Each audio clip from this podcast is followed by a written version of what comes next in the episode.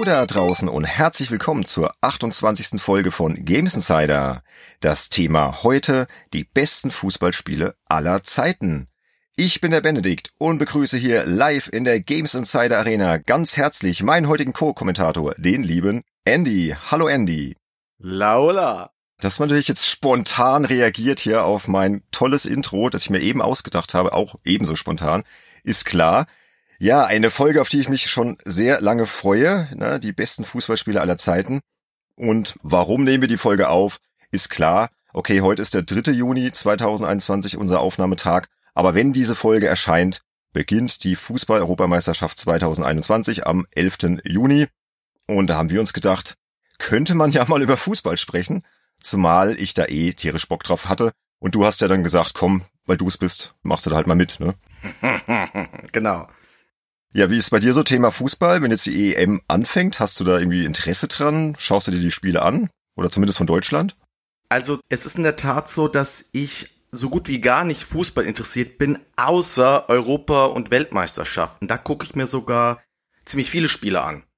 Weil ich den Event mag. Das ist genauso wie ich mir gerne Olympia anschaue oder den Eurovision Song Contest. Das ist für mich ein Event. Ah, okay. Ja, so macht's meine Frau auch, das kenne ich. Ne? Also so die Highlights rauspicken und dann die Atmosphäre genießen und. Ich bin natürlich schon ein bisschen patriotisch eingestellt.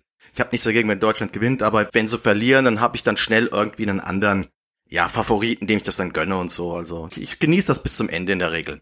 Ja, also ich freue mich jetzt auch drauf, ne, auf die nächsten Wochen und ja, als Vorbereitung ist, glaube ich, so eine Fußballfolge genau das Richtige, um noch so ein bisschen im Genre zu schwelgen und ach, ich freue mich drauf. Aber ganz kurz, glaubst du denn, Deutschland hat Titelchancen auf den Europameisterschaftstitel? Also realistische. Also, wie gesagt, ich bin da jetzt nicht ganz so drin.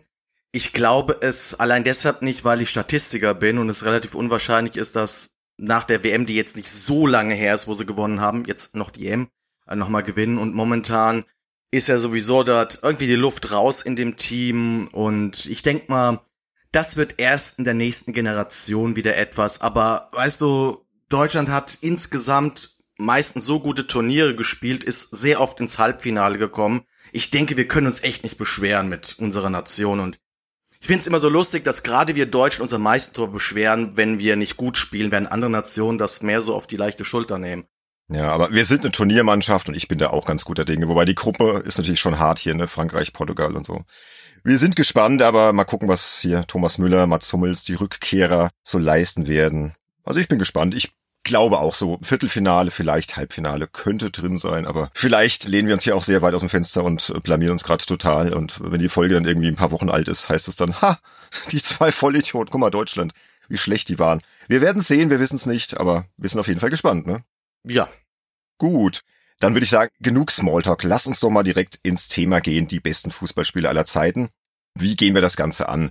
Also wir haben natürlich vorher überlegt, ja, die besten Fußballspiele aller Zeiten Klingt jetzt natürlich erstmal sehr reißerisch und ist es natürlich auch ein bisschen und ist letztendlich aber auch eine ganz subjektive Entscheidung. Es sind natürlich nur die unserer Meinung nach wichtigsten Fußballspiele, weil da gibt's ja keine Allgemeingültigkeit. Ne? Wir haben halt gesagt, okay, wir picken uns die Favoriten raus, wo wir beide was mit anfangen können oder wo wir glauben, dass die auch fürs Genre sehr wichtig waren und stellen die dann in chronologischer Reihenfolge vor. Das können auch teilweise Serien sein. Und uns ist wichtig zu sagen, das Ganze ist wie gesagt ohne Anspruch auf irgendeine Vollständigkeit und es ist halt eben komplett subjektiv.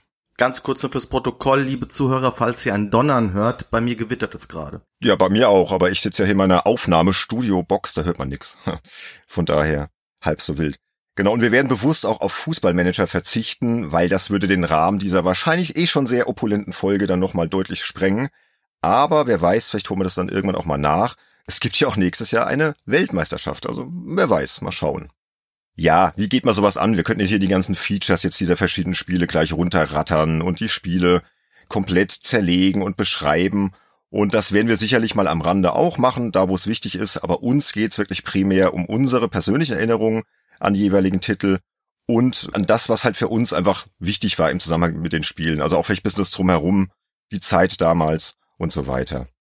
Und noch eine Sache, auf die wir uns beschränken. Es geht wirklich nur um Spiele für Heimkonsolen und Computer weil es gab ja auch früher jede Menge Arcade-Automaten, das werden wir auch mal so am Rande streifen. Zum Beispiel ist 1985 Tekan World Cup erschienen. Das ist auch ein relativ bekanntes Spiel aus der Zeit. Und so Sachen lassen wir aber eher außen vor. Wobei ich gesehen habe, ich habe da mal was drüber geschrieben für die GameStar. Und zwar einen ganz großen Report. Der ist 2016 erschienen anlässlich der damaligen EM. Und da schrieb ich über Tekan World Cup. Der Arcade-Hit lockt Spielhallenbesucher Mitte der 80er mit intuitiver Zweiknopfsteuerung und übersichtlicher Vogelperspektive. Offizielle Lizenzen sucht man aber vergeblich. Ja, so also ein bisschen Werbung hier für den Artikel. Wer Lust hat, den zu lesen, gibt's bei GameStar drüben. Ist allerdings ein Plusartikel. Und dann gibt's noch viele andere Titel, auch so aus der Zeit, die dann später kamen. Zum Beispiel die Retro Striker-Reihe von Sega. Die wurde auch umgesetzt auf Konsolen, Dreamcast, GameCube, PS3, Xbox 360 und so weiter. Aber auch da müssen wir so ein bisschen Abstriche machen. Wir können hier nicht alles behandeln, auf das wir Lust haben. Mir fiel dann zum Beispiel noch ein Manchester United Football. Das war ein Spiel, ich glaube von 1990, hatte die Powerplay damals getestet, ziemlich zerrissen, so mit 48 Prozent bewertet oder so. Und ich fand das damals total cool, habe das mit meinen Kumpels gespielt auf dem Amiga. Aber sowas lassen wir außen vor, weil das dann halt nicht wirklich zu den objektiv besten Spielen gehört. Und was uns auch noch wichtig war, wir können ja nicht jedes Spiel wirklich bis ins kleinste Detail gespielt haben und sind nicht wirklich Experte jedes der nun heute hier vorgestellten Spiele. Und deshalb haben wir uns kompetente Außenreporter rangeschleppt, ja, haben die mal ein bisschen äh, motiviert und gesagt, Leute, wir brauchen euch hier im Einsatz und die versorgen uns mit O-Tönen zu ihren Lieblingstiteln. Aber das werdet ihr ja gleich hören. So, jetzt habe ich mir hier ziemlich den Mund wusselig gesprochen. Ich brauche jetzt erstmal einen Schluck von meinem leckeren Tee.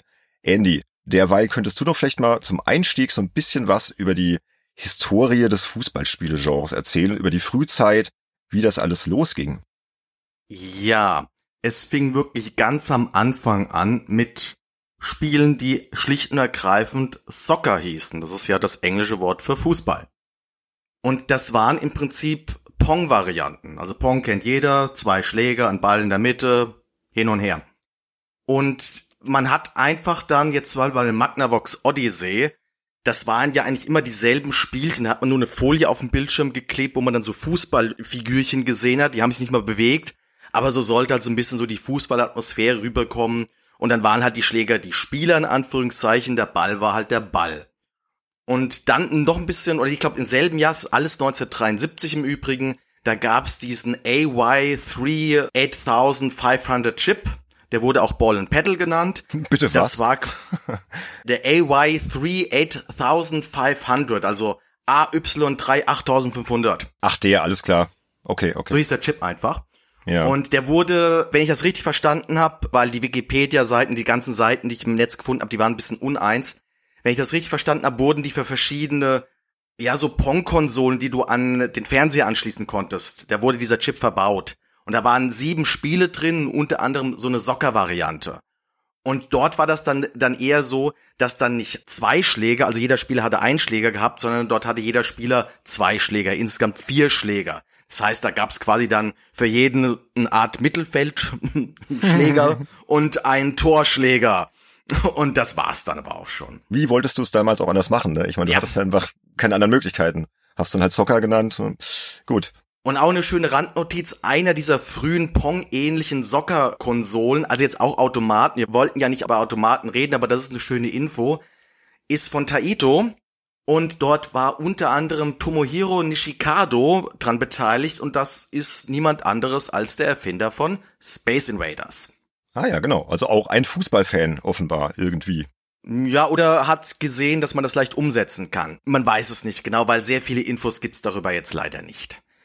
Jedenfalls so wirklich los ging's erst 1979, also im Sinne von, dass man ein Fußballfeld gesehen hat mit irgendwelchen Figürchen, die aussahen wie Menschen auf dem Intellivision.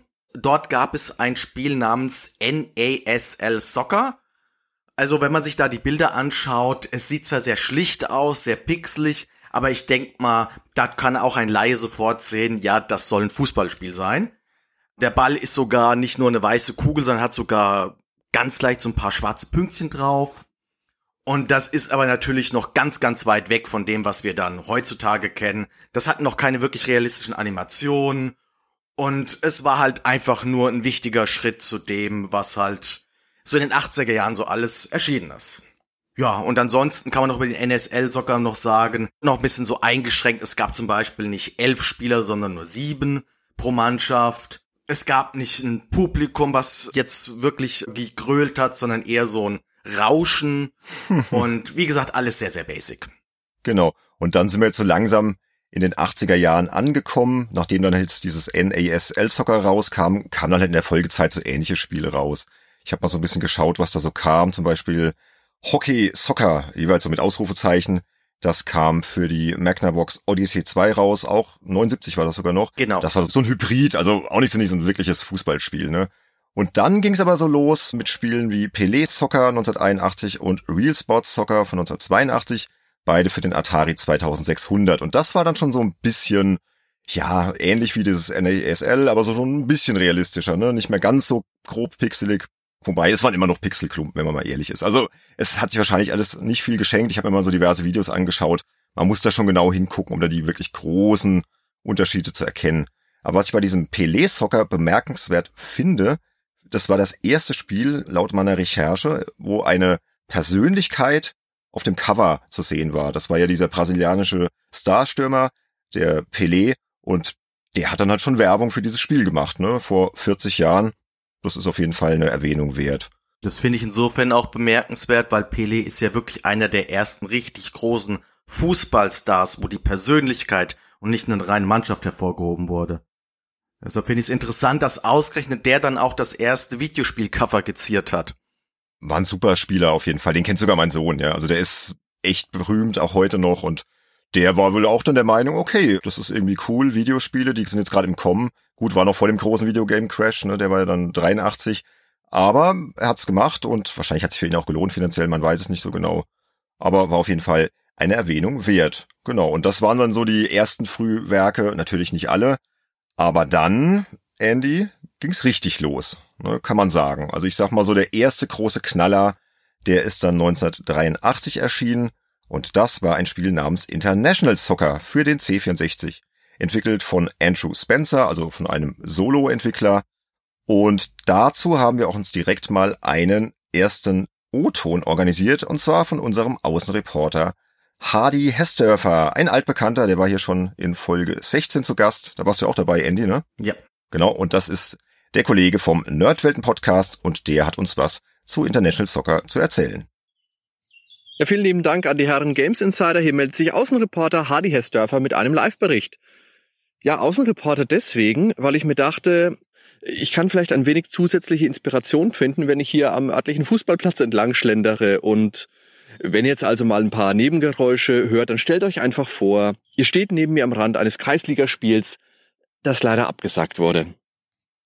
Ich habe also einen kleinen Beitrag zu International Soccer für den C64 für euch. Das ist für mich eine, eine sehr frühe Spielerfahrung und nachweislich auch das erste Fußball-Computerspiel, das ich gespielt habe. Und äh, auch wenn es heute natürlich viele, sehr, sehr viel eindrucksvollere Spiele zu dieser Sportart gibt, fängt es dennoch den wichtigsten Aspekt ein, der auch schon in den 1970ern Zuspruch fand, nämlich Fußball ist unser Leben, denn König Fußball regiert die Welt.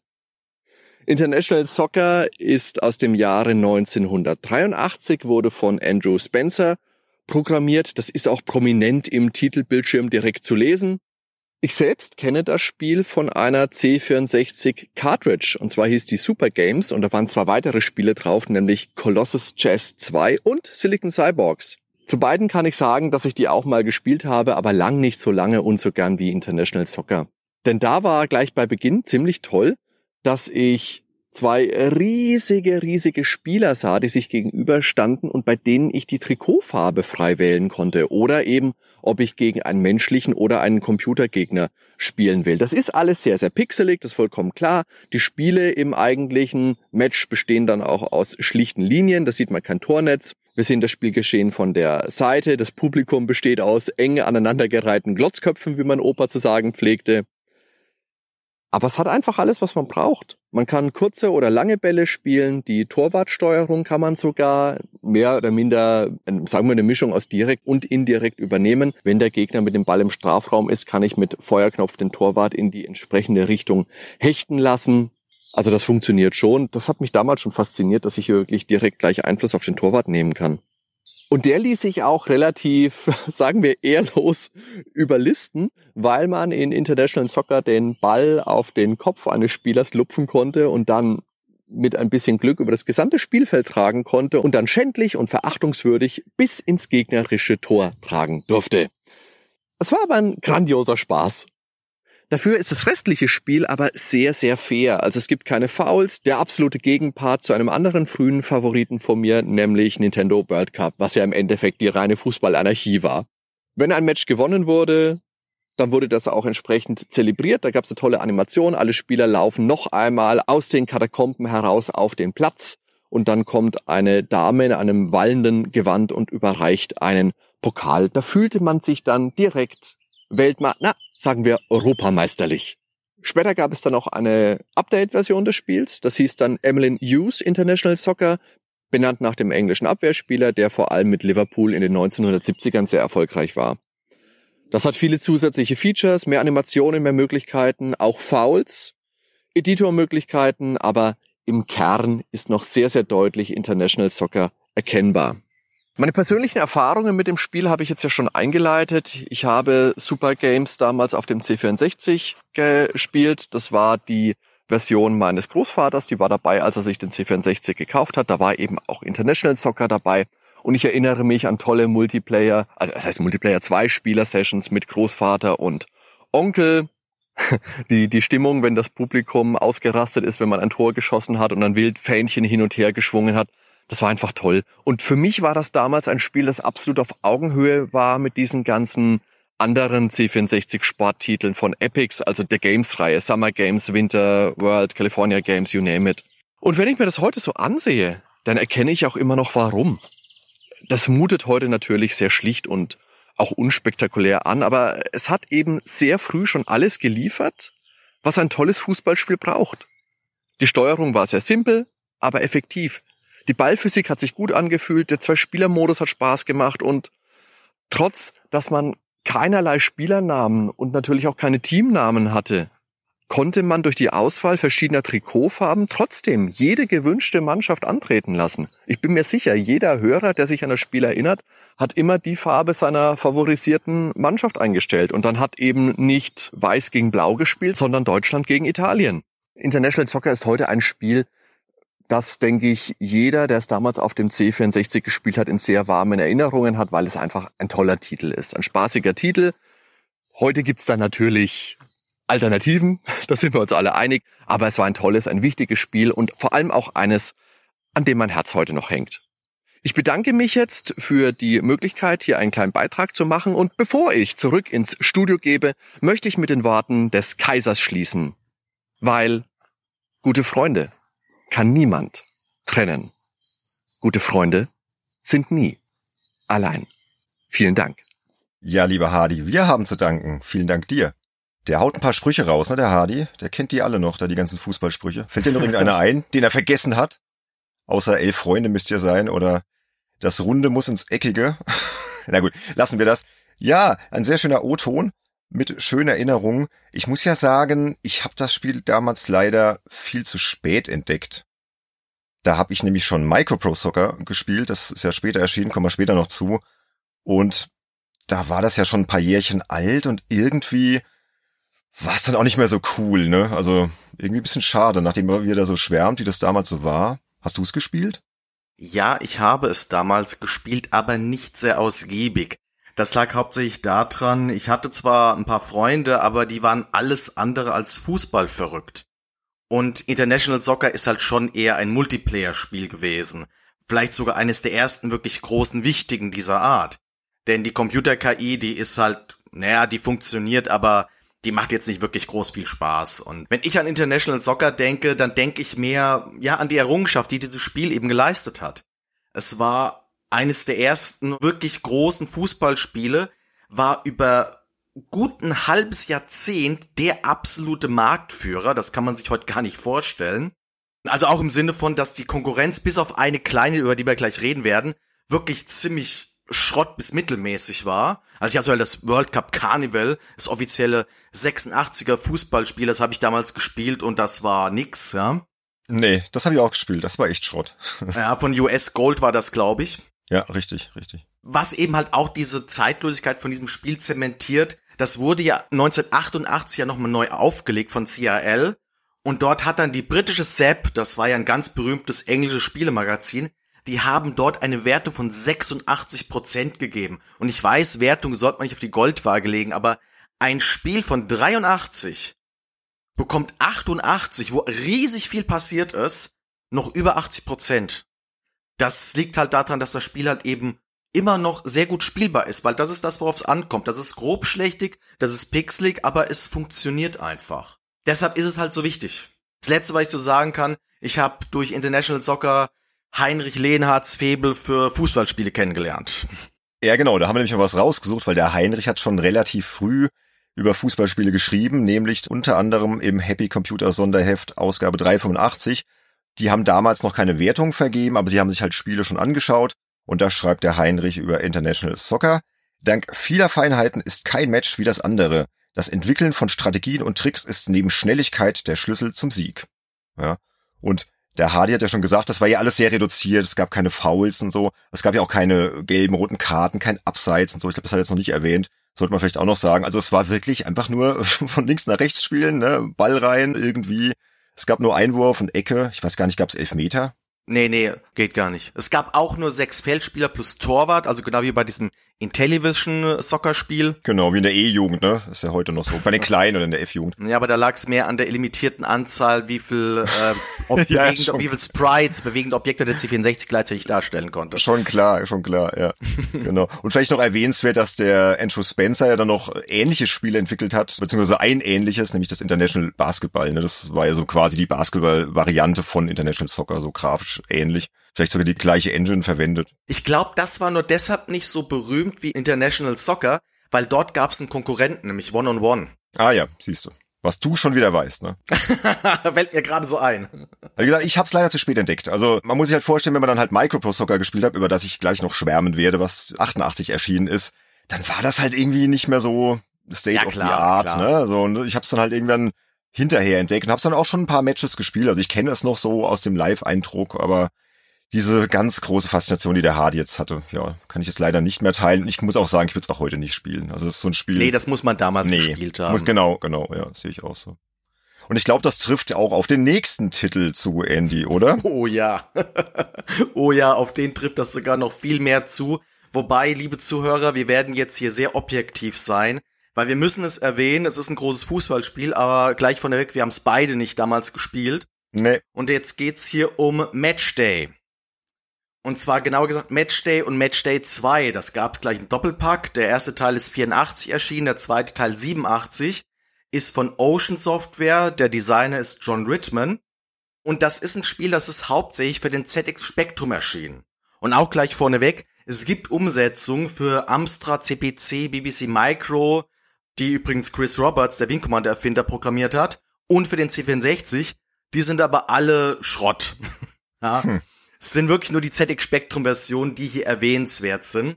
Und das war jetzt auf den ersten Blick quasi die Spectrum Version von International Soccer. Das heißt, man hatte auch ein recht schön großes Fußballfeld, schön große Figuren. Die waren jetzt nicht sehr schnell, die waren sogar sehr, sehr langsam, aber es hat sich halt gut gespielt. Und man musste halt über die monochrome Grafik ein bisschen hinwegsehen. Das heißt, ein grell grüner Hintergrund mit knallweißen und gelben Spielfiguren obendrauf. Also wenn ihr euch davon mal Screenshots oder Videos anschaut, euch fallen die Augen aus, weil das würde man heute mit 0% bewerten, sowas. Allein wegen dieser Grafik. Aber es ist halt gut spielbar gewesen. Und es war neben International Soccer lange Zeit eines der wenigen, die halt eben spielbar waren. Und bei Matchday 2 kommt halt noch hinzu, dort haben sie sich halt ein paar nette Features einfallen lassen. Wie zum Beispiel den Kikometer. Das war dann so ein Balken, der hat sich automatisch vor und zurück bewegt. Und wenn man dann geschossen hat, hat man dann je nachdem, wo der Balken war, in der Schussstärke halt, also in der Stärke geschossen.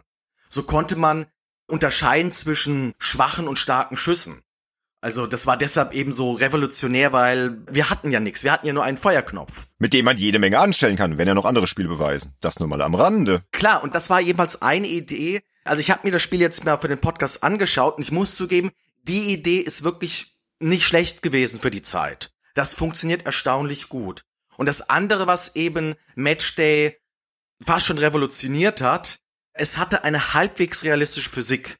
Und dadurch waren halt mehr oder weniger so Sachen wie Kopfbälle möglich zum ersten Mal.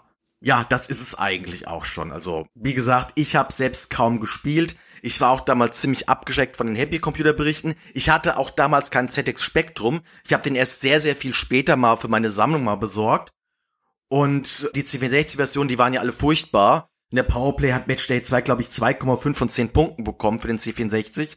Also es gab für mich nie einen Grund, das zu spielen. Und ich habe erst Jahrzehnte später erfahren, was für ein Kulttitel das war und dass das vor allen Dingen in England doch ein sehr, sehr beliebtes Spiel war. Ja, da wurde es auch sehr gut bewertet, ne? Genau. Ich glaube, die SEP 90 Prozent oder so. Ja, wobei das ist ein, wirklich ein Phänomen. Also die SEP hat wirklich die C64-Version bewertet. Und es gibt in der Tat ein paar eisenharte Fans, die sagen, ja, das Spiel ist zwar wirklich extremst langsam, aber dafür ist es halt taktisch. Aber gut, da bin ich raus. Aber es gehört auf jeden Fall hier in unsere Liste der besten Fußballspiele rein. Also die Bedeutung ist auf jeden Fall da. Aber Andy, das nächste Spiel, das war natürlich dann nochmal um eine ganze Ecke besser. Das ist nämlich das schon bereits erwähnte Micropro Soccer.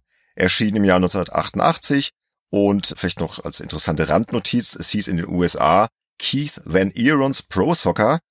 Das war nämlich eine Hommage an einen US-Torhüter, der war damals relativ populär, hat in diversen US-Ligen gespielt und ja, hat sich dann halt auch gesagt, komm, da gebe ich doch mal einen Namen für her, ne? War dann der nächste, der hier, ähm, auf, weiß gar nicht, ob er auf dem Cover zu sehen war, aber er war zumindest im Titelzug zu sehen, der Keith Van Eon. Aber bei uns war es natürlich Micropro Soccer, entwickelt von Sensible Software, natürlich auch kein unbekannter Entwickler, im Gegenteil, die Briten hatten ja zuvor schon so Sachen wie Parallax und Whizball entwickelt und sollten dann später natürlich noch ganz viele andere tolle Spiele entwickeln.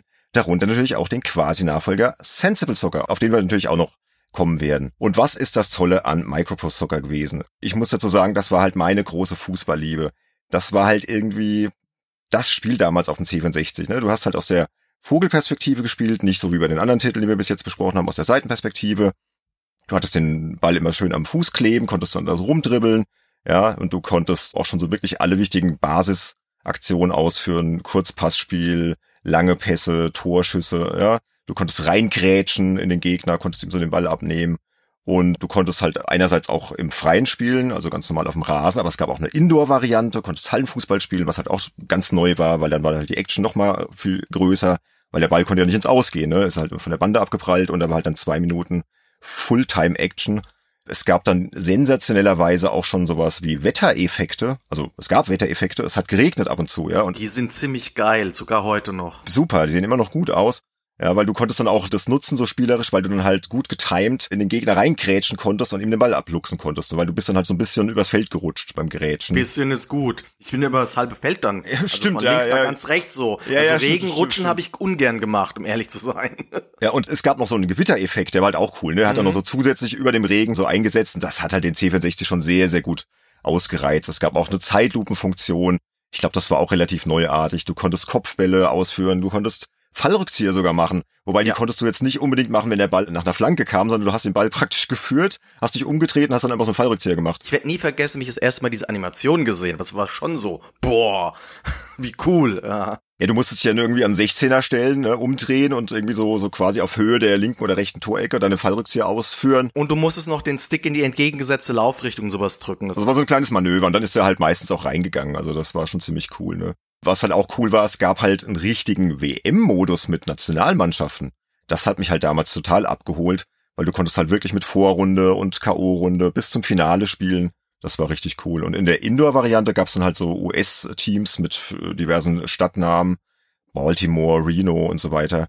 Hat mich damals jetzt nicht so interessiert, aber war irgendwie auch eine ganz nette Variante, ne? Wenn, wenn du halt irgendwie genug draußen gezockt hattest, hattest dann eine WM gespielt oder halt zwei Spieler-Matches und hast gesagt, ach komm, wir gehen ein bisschen in die Halle, noch ein bisschen mehr Action. Und das war halt einfach, ja, ein ganz fantastisches Spiel. Ich habe darüber ja auch schon ein bisschen geschwärmt in der Retro-Runde, in der zweiten Folge. Ist ja ein Format für unsere Unterstützerinnen und Unterstützer. die kennen das ja schon, deswegen ich werde euch jetzt hier nicht schon wieder äh, ja, euphorisiert zutexten, aber auf jeden Fall ein ganz tolles Spiel. Was du noch nicht wirklich erwähnt hast, sind ja diese Bananenflanken, die möglich waren. Man konnte ja den Ball, nachdem man ihn geschossen hat, noch Efe verleihen Stimmt. und dann ist er halt dann wirklich ja. links oder rechts am Torwart vorbeigerauscht. Und das sah einerseits total cool aus ja, und fühlte sich auch noch total spaßig an und war andererseits auch extrem effektiv, um Tore zu erzielen. Also wenn du dann gegen die wirklich guten Mannschaften wie Brasilien oder so oder Argentinien gewinnen wolltest, dann musstest du die hohe Kunst der Bananenflanken beherrschen, so aller Manny Kals. Äh, kennst du Manny Kals noch? Ach ja, der sagt mir sogar was. Ja. Ja, es war ja ein Außenverteidiger damals beim HSV, zu einer Zeit, als der HSV noch gut war. Nix geht's gegen den HSV, liebe HSV-Fans, aber ja, ihr kommt da ja gerade nicht hoch aus der zweiten Liga. Platz vier schon wieder. Hm, was willst du machen? Und ja, und das war halt auch ein sehr, sehr cooles Feature mit diesen Bananenflanken. Also das hat so ein bisschen auch diesen Charakter von Micropro Soccer geprägt. Ja. Und ich hätte jetzt noch ein paar persönliche Anekdoten zu erzählen, aber vielleicht hast du noch kurz was zu erzählen. Ja, ganz kurz mit den Bananenflanken noch, das war für mich ein Gamechanger fast schon, weil davor fühlten sich Fußballspiele so steif an und da kam richtige Dynamik rein und die waren nicht sehr einfach zu bewältigen, aber wenn, dann hat's halt umso mehr Laune gemacht. Ja, definitiv, ja. Also mir ist das Spiel sehr in Erinnerung, erstens mal wegen einer Glanzwertung in der Powerplay, 90 Prozent, das war eine Augenausfallerwertung damals. Natürlich auch vom Heinrich Lehnhardt vergeben. Ich habe dann aber auch gleichzeitig gemerkt, dass ich wohl nie der riesengroße Fußballspiele-Fan aller Zeiten werde, weil ich fand Microsoft Soccer echt toll, mir hat das Spaß gemacht, aber ich habe zum Beispiel da nie eine Liga oder eine Meisterschaft gespielt, komplett durch. Oh, okay. Und da hatte ich nie die Geduld dafür. Mir hat das grafisch super gefallen. Ich fand die Regeneffekte, wie gesagt, extrem toll. Aber was mich so ein bisschen gestört hat, ich hatte irgendwann das Gefühl, dass ich die Computergegner entweder viel zu leicht besiege, immer mit denselben Tricks, oder kaum Chancen gegen sie hatte, weil ich eben nicht, naja, die Tricks drauf hatte, die man eben für die besseren Computergegner brauchte. Und das hat mich halt wahnsinnig frustriert bei dem Spiel. Und weshalb ich da nie wie gesagt, Stunden, Tage, Wochen lang an Microsoft Soccer saß, aber für die damalige Zeit war es schon definitiv mein Lieblingsfußballspiel, ohne jeden Zweifel. Ja, bei mir auch. Ich bin ja auch relativ spät in den Genuss eines Amigas gekommen, werde ich gleich noch erzählen. Und das war also bestimmt zwei Jahre lang das Spiel bei mir und bei meinen Freunden auch. Also wir haben das echt rauf und runter gespielt. Und wie du schon sagtest, du musstest halt gegen die wirklich schweren Gegner genau wissen, was du machst. Und wie du auch schon sagst, es gab halt immer so bestimmte Taktiken, wie du Tore erzielst. Gegen die leichten konntest du meistens einfach so diagonal auf den Strafraum zulaufen, genau, ja. festzudrücken und dann ist er eigentlich immer in die Ecke eingeschlagen. Und das hat halt gegen die guten Gegner nicht mehr so wirklich funktioniert. Da musstest du dann halt dann die Bananenflanken einsetzen, ne? Und musstest genau timen, wann du grätschst und so. Das war dann auch richtig anstrengend schon, ne? Bis du dann mal gegen Brasilien gewonnen hast. Es gab ja, glaube ich, noch so einen Modus, wo du dann so levelweise dich nach oben spielen konntest. Fängst beim schlechtesten Gegner des Spiels an, das war der Oman, ja, unvergessen. Genau, ja die hat man dann immer irgendwie 12, 15, 0 oder so weggehauen. Und dann ging es halt levelweise hoch, bis das letzte Team war dann Brasilien, glaube ich. Möchte jetzt nichts Falsches sagen, aber ich glaube, es war Brasilien doch. Brasilien war immer so der Endgegner des Spiels und da wurde es dann halt immer schwieriger. Und das haben wir schon durchgezockt. Da haben wir dann wirklich geschwitzt und geflucht. Aber du konntest ja auch auf Diskette abspeichern schon. Also man konnte auch dann notfalls den Spielstand laden. Also man konnte auch schon ein bisschen tricksen. Und WM-Modus war auch brillant.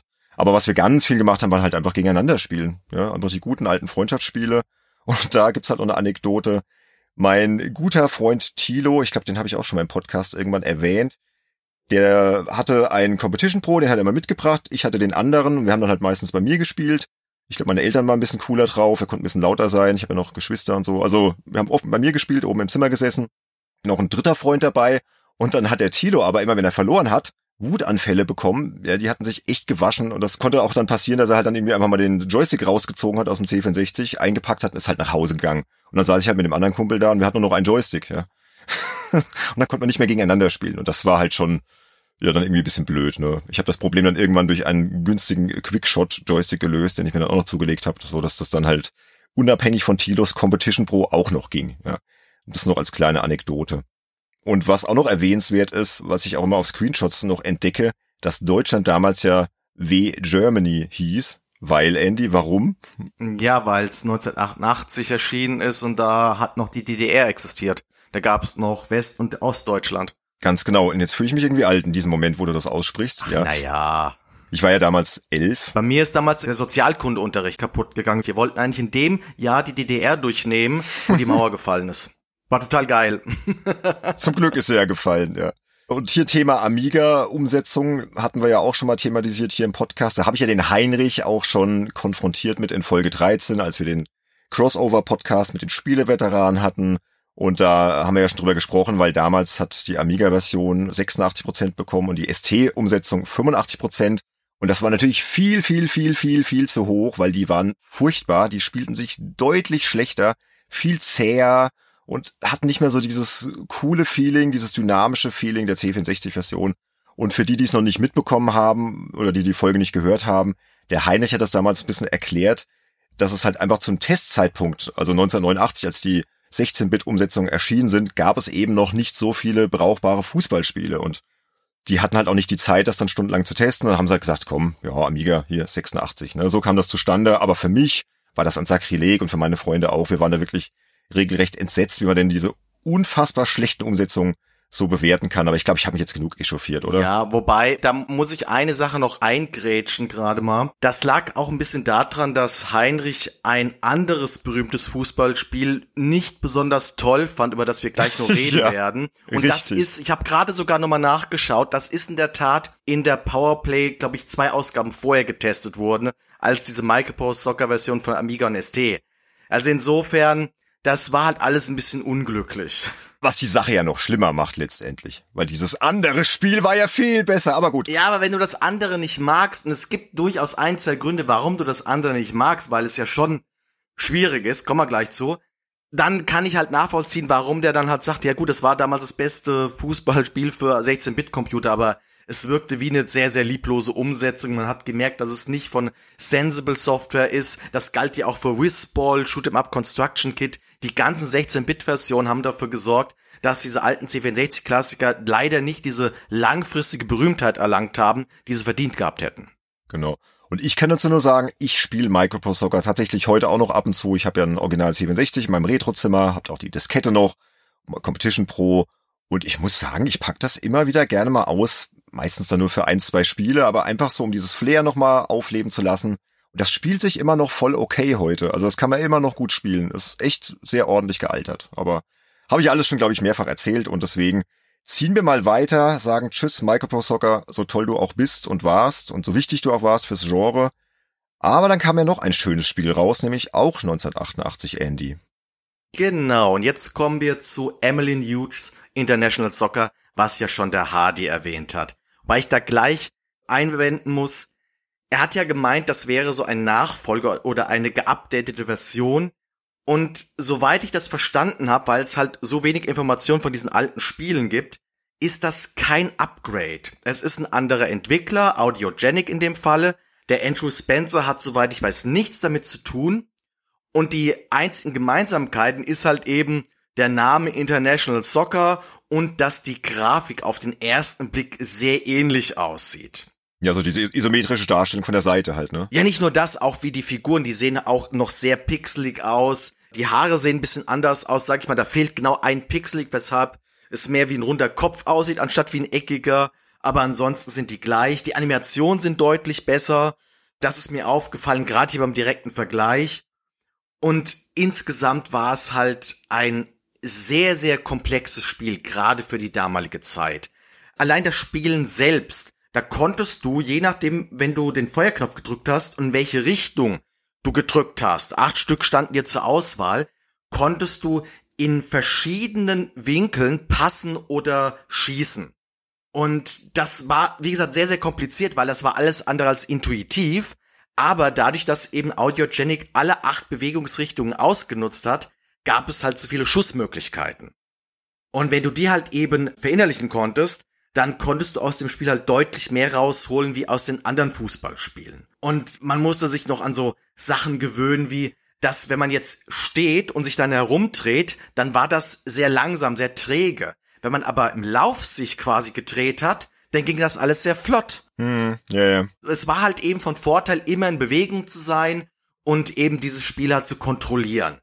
Und das andere, was eben Emmeline Hughes von den anderen Fußballspielen, die zum damaligen Zeitpunkt existierten, unterschieden hat, es gab ganz viele Optionen.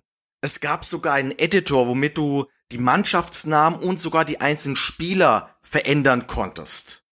Und dadurch konntest du ja dann sogar theoretisch deine eigenen Mannschaften, deine Lieblingsmannschaften in das Spiel integrieren, obwohl das nicht wirklich Lizenzen hatte. Und entsprechend hat es damals gute Wertung bekommen, so Ende 70er, Anfang 80er, weil es wirklich schwer ist, in das Spiel reinzukommen. Ich habe auch niemals die Geduld gehabt, mich so sehr mit dem Spiel zu beschäftigen, dass ich das beherrschen konnte. Aber wenn du es halt eben geschafft hast, dann war es halt wirklich total gut und dann war es halt das Komplexeste, was es halt damals gab.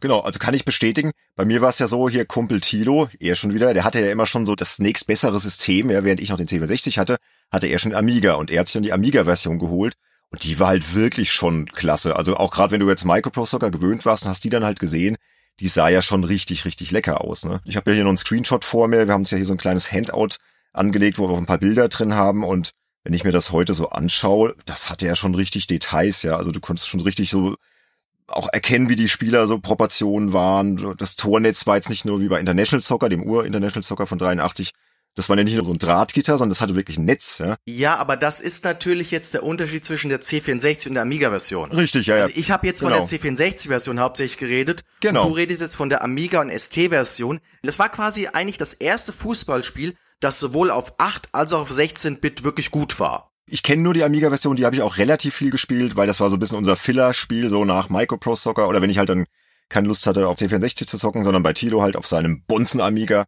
Und das war schon sehr, sehr schön. Aber wie du schon sagst, es war nicht einfach. Also man musste sich richtig reinfuchsen. Es hatte halt sehr viele Möglichkeiten schon, ne? Und alles dann hier mit dem Competition Pro, mit einem Knopf, war nicht so easy, ja. Aber war gut, definitiv. Noch irgendwas, was du dazu sagen möchtest, oder soll man schon weiterziehen? Ich würde sagen, wir gehen direkt weiter, weil ich habe, glaube ich, hier nichts mehr, was ich erwähnen muss. Nö, ich auch nicht. Wie gesagt, es war ein wichtiges Spiel. Es hat jetzt nicht ganz so diesen Kultstatus. Ich glaube, der Heinrich mochte das auch mal sehr gern. Das hat er mir auch mal irgendwann erzählt. Also es hat auf jeden Fall seine Fans gehabt und wird es auch heute noch haben. Aber das nächste Spiel, liebe Freunde des gepflegten Fußballspaßes, das ist halt legendär. Wir sprechen natürlich über Kickoff und auch über den Nachfolger Kickoff 2. Kickoff 1 ist erschienen 1989 und der Nachfolger dann ein Jahr später, 1990. Und da vielleicht noch als kleine Anekdote habe ich herausgefunden, dass Kickoff 1 ein Jahr später, also 1990, nochmal veröffentlicht, und zwar in Italien, unter dem Titel Franco Baresi World Cup Kickoff. Aber es hatte irgendwie sich gar nichts verändert, außer irgendwie halt dem Namen und dem Titelbildschirm. Entwickelt wurde es von Enco, wobei eigentlich wurde es entwickelt von dem Dino Dini, ne, ein Brite mit italienischen Wurzeln. Kann man ja sagen, ist eigentlich sein Baby. Und berühmt geworden ist es primär mit den Versionen für Amiga und auch für den Atari ST und diese Umsetzung, die es noch gab für Amstrad CPC, Atari 800, C64, NES und so weiter.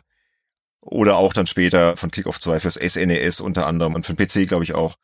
Die sind teilweise ganz okay und so, ja. Aber berühmt sind halt die Versionen für den Amiga und den ST. Und auch die ganzen Nachfolger, die hier noch erschienen sind. Wir müssen sie nicht alle aufzählen. Es sind diverse erschienen. Super Kickoff zum Beispiel. Kickoff 3 noch und hat sich hingezogen bis zum grottenschlechten Dino Dinis Kickoff Revival aus dem Jahr 2016. Komme ich vielleicht gleich nochmal kurz drauf. Wichtig sind diese zwei Titel. Aber genug der Vorrede. Wir haben nämlich noch einen schönen O-Ton und zwar vom Christian Rode. Das ist nicht nur ein ganz treuer Games Insider Hörer, sondern Christian ist mittlerweile selbst unter die Podcaster gegangen. Der war zum Beispiel bei den Kollegen des Retrocast zu Gast, hat ein bisschen was über Railroad Tycoon erzählt und für uns hat er eine schöne Anekdote vor allem zu Kickoff 2 aufgenommen. Hallo liebe Games Insider und hallo an alle ZuhörerInnen. Ich habe mich sehr gefreut, dass ihr dem Fußball eine eigene Podcast-Folge widmen wollt und gerne möchte ich einen kleinen Teil dazu beitragen, indem ich euch eine kurze Geschichte über mein Lieblingsfußballspiel erzähle.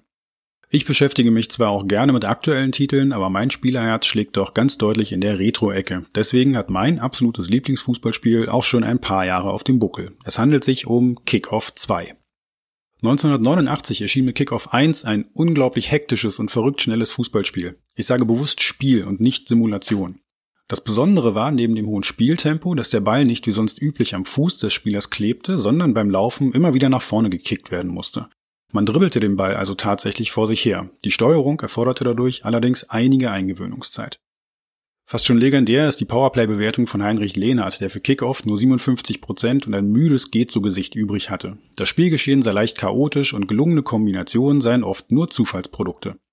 Von diesem Test abgesehen bekam die Amiga-Version jedoch generell sehr gute Bewertungen. Schon ein Jahr später kam mit Kickoff 2 ein Nachfolger, der weniger optisch, dafür aber technisch einige Neuerungen brachte und insgesamt das klar verbesserte Kickoff-Spiel ist. Vor allem die neue Möglichkeit, Bälle anzuschneiden, war sensationell umgesetzt und ließ spektakuläre Tore zu. Zudem gab es viele neue Optionen und Einstellmöglichkeiten und sogar einen WM-Modus, mit dem man die Weltmeisterschaft 1990 in Italien inklusive des korrekten Spielplans in der Gruppenphase nachspielen konnte. Außerdem war es möglich, das Spiel nun sogar mit bis zu vier Spielern gemeinsam zu spielen. Überhaupt war Kickoff 2 natürlich vor allem dann fantastisch, wenn man zusammen mit einem Freund vor dem Amiga hockte, schöne Tore und erfolgreiche Blutgrätschen bejubelte oder rote Karten verfluchte. Ein überraschendes Wiedersehen gab es für mich mit Kickoff übrigens lange nachdem der Amiga bereits keine Rolle mehr spielte. Im Jahr 2010 machte ich eine berufliche Fortbildung und war etliche Monate lang jeden Samstag in einem Hotel in Düsseldorf, um dort an Seminaren zum Steuerrecht teilzunehmen. Eines Morgens kam ich ins Hotel und habe wie immer geschaut, in welchen Raum ich muss. Da habe ich gesehen, dass am Nebenraum Kickoff stand. Ich hatte das nicht mit dem Computerspiel in Verbindung gebracht, sondern vermutet, dass die Beschilderung einfach nicht vollständig war und in dem Raum ein Kick-Off-Meeting, also eine Auftaktveranstaltung für irgendein Projekt oder sowas stattfand. Ich bin dann in meinen Raum gegangen und habe fleißig gelernt. In der ersten Pause ging ich wie immer raus, um mir am Bütchen gegenüber einen Kaffee zu holen. Auf dem Weg nach draußen kamen mir dann einige Männer entgegen, die Amigas und Röhrenmonitore oder kleine Fernseher durchs Hotel vor sich herschleppten. Ich bin dann einfach mal neugierig rübergegangen, habe geschaut, was dort eigentlich los war. So bin ich in die Kick-Off 2 Weltmeisterschaft 2010 hineingestolpert. Der Tagungsraum, den normalerweise Unternehmen buchen, um dort irgendwelche Fortbildung zu veranstalten, war vollgestopft mit Amiga-Nerds. In meiner Mittagspause habe ich mir das Treiben dann eine Weile angeschaut und mit einigen Leuten gesprochen. Dabei habe ich festgestellt, dass auch Steve Screech anwesend war und sogar mitgespielt hat. Screech ist einer der Kickoff-Entwickler und hat bei Kickoff 2 an der Grafik gearbeitet. Er ist übrigens auch als Schiedsrichter im Spiel verewigt. Kickoff 2 enthält nämlich 24 Schiedsrichter, die von sieht gar nichts bis gibt für jeden Mist eine Karte unterschiedlich streng pfeifen. Ich meine, Screech war dabei einer der besonders strengen Schiris. Irgendwann musste ich dann wieder in mein Seminar. Meine Mittagspause war längst vorbei. Am Nachmittag habe ich dann eher unkonzentriert in meine Bücher gestarrt. Wenn man da so durch die vielen Paragraphen blättert und gleichzeitig nebenan ein Haufen gut gelaunter Nerds den Spaß ihres Lebens haben und Kickoff auf ihren alten Amigas zelebrieren, dann fragt man sich schon irgendwie, wann genau man selbst im Leben eigentlich so hart falsch abgebogen ist. Die Weltmeisterschaften finden übrigens selbst heute noch statt, zuletzt im November 2019 in Bremen. Die geplante WM 2020 in Griechenland musste leider wie so vieles andere auch abgesagt werden. Ende 2019 erschien übrigens bei den Kollegen des Elf-Freunde-Magazins ein sehr schöner Artikel zur Kickoff 2 WM, der auch online frei zugänglich ist. Ich schicke euch den Link, falls ihr das in die Show Notes aufnehmen wollt. Abschließend noch eine kleine Anekdote. Zu Kickoff erschienen im Laufe der Zeit einige Zusatzdisketten, DLCs würde man heute sagen. Ein geplantes Add-on für Kickoff 2 sollte Super League heißen und wurde niemals umgesetzt. Lassen wir das einfach so stehen und nehmen es als gutes Omen für den echten Fußball. Vielen Dank, Christian. Auch wieder ein sehr, sehr schöner O-Ton mit einer schönen Anekdote.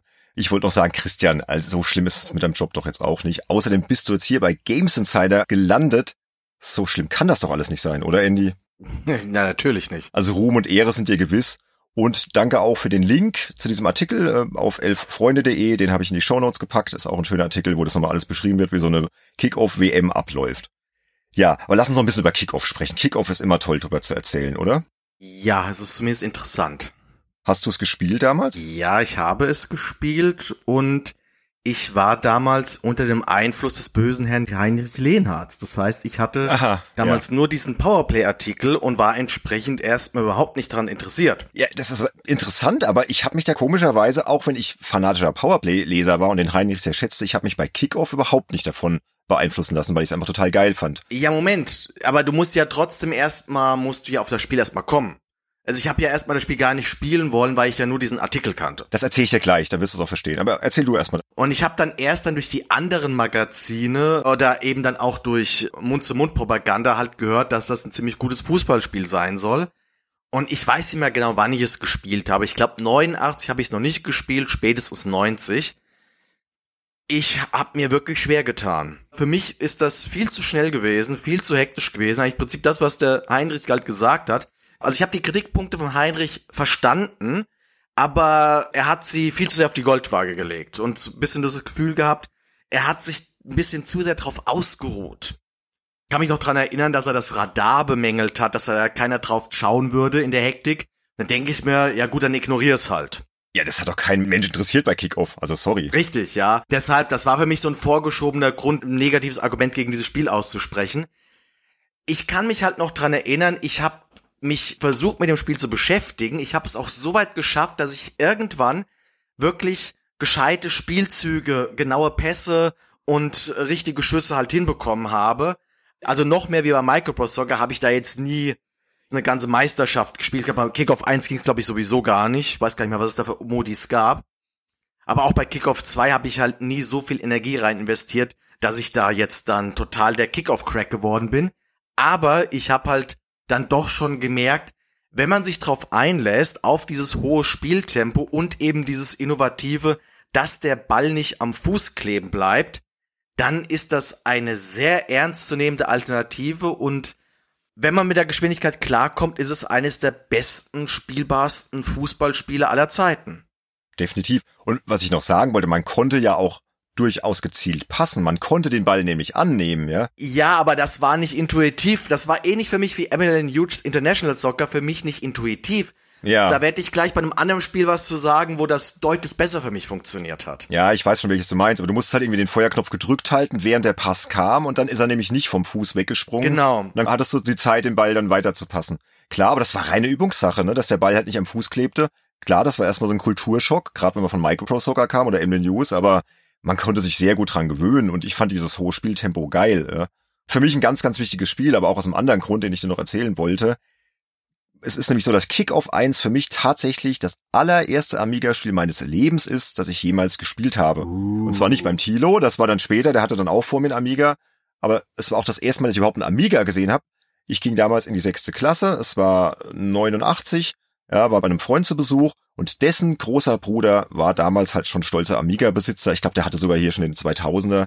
Also der war auf jeden Fall irgendwie so ein bisschen bonzenmäßig, der Bruder, hatte den fetten Commodore 1084 S-Monitor, der hatte alles, was du dir wünschst, ja. Und ich hatte halt noch nie einen Amiga gesehen. Und das erste Spiel, was ich dann sah, wir durften also dann drauf spielen, der hat es dann irgendwie erlaubt oder der Bruder war nicht da, ich weiß gar nicht mehr genau, war dann halt eben Kick-Off. Und das war so ein Augenöffner. Ich saß da mit offenem Mund und dachte, was ist das denn, ja?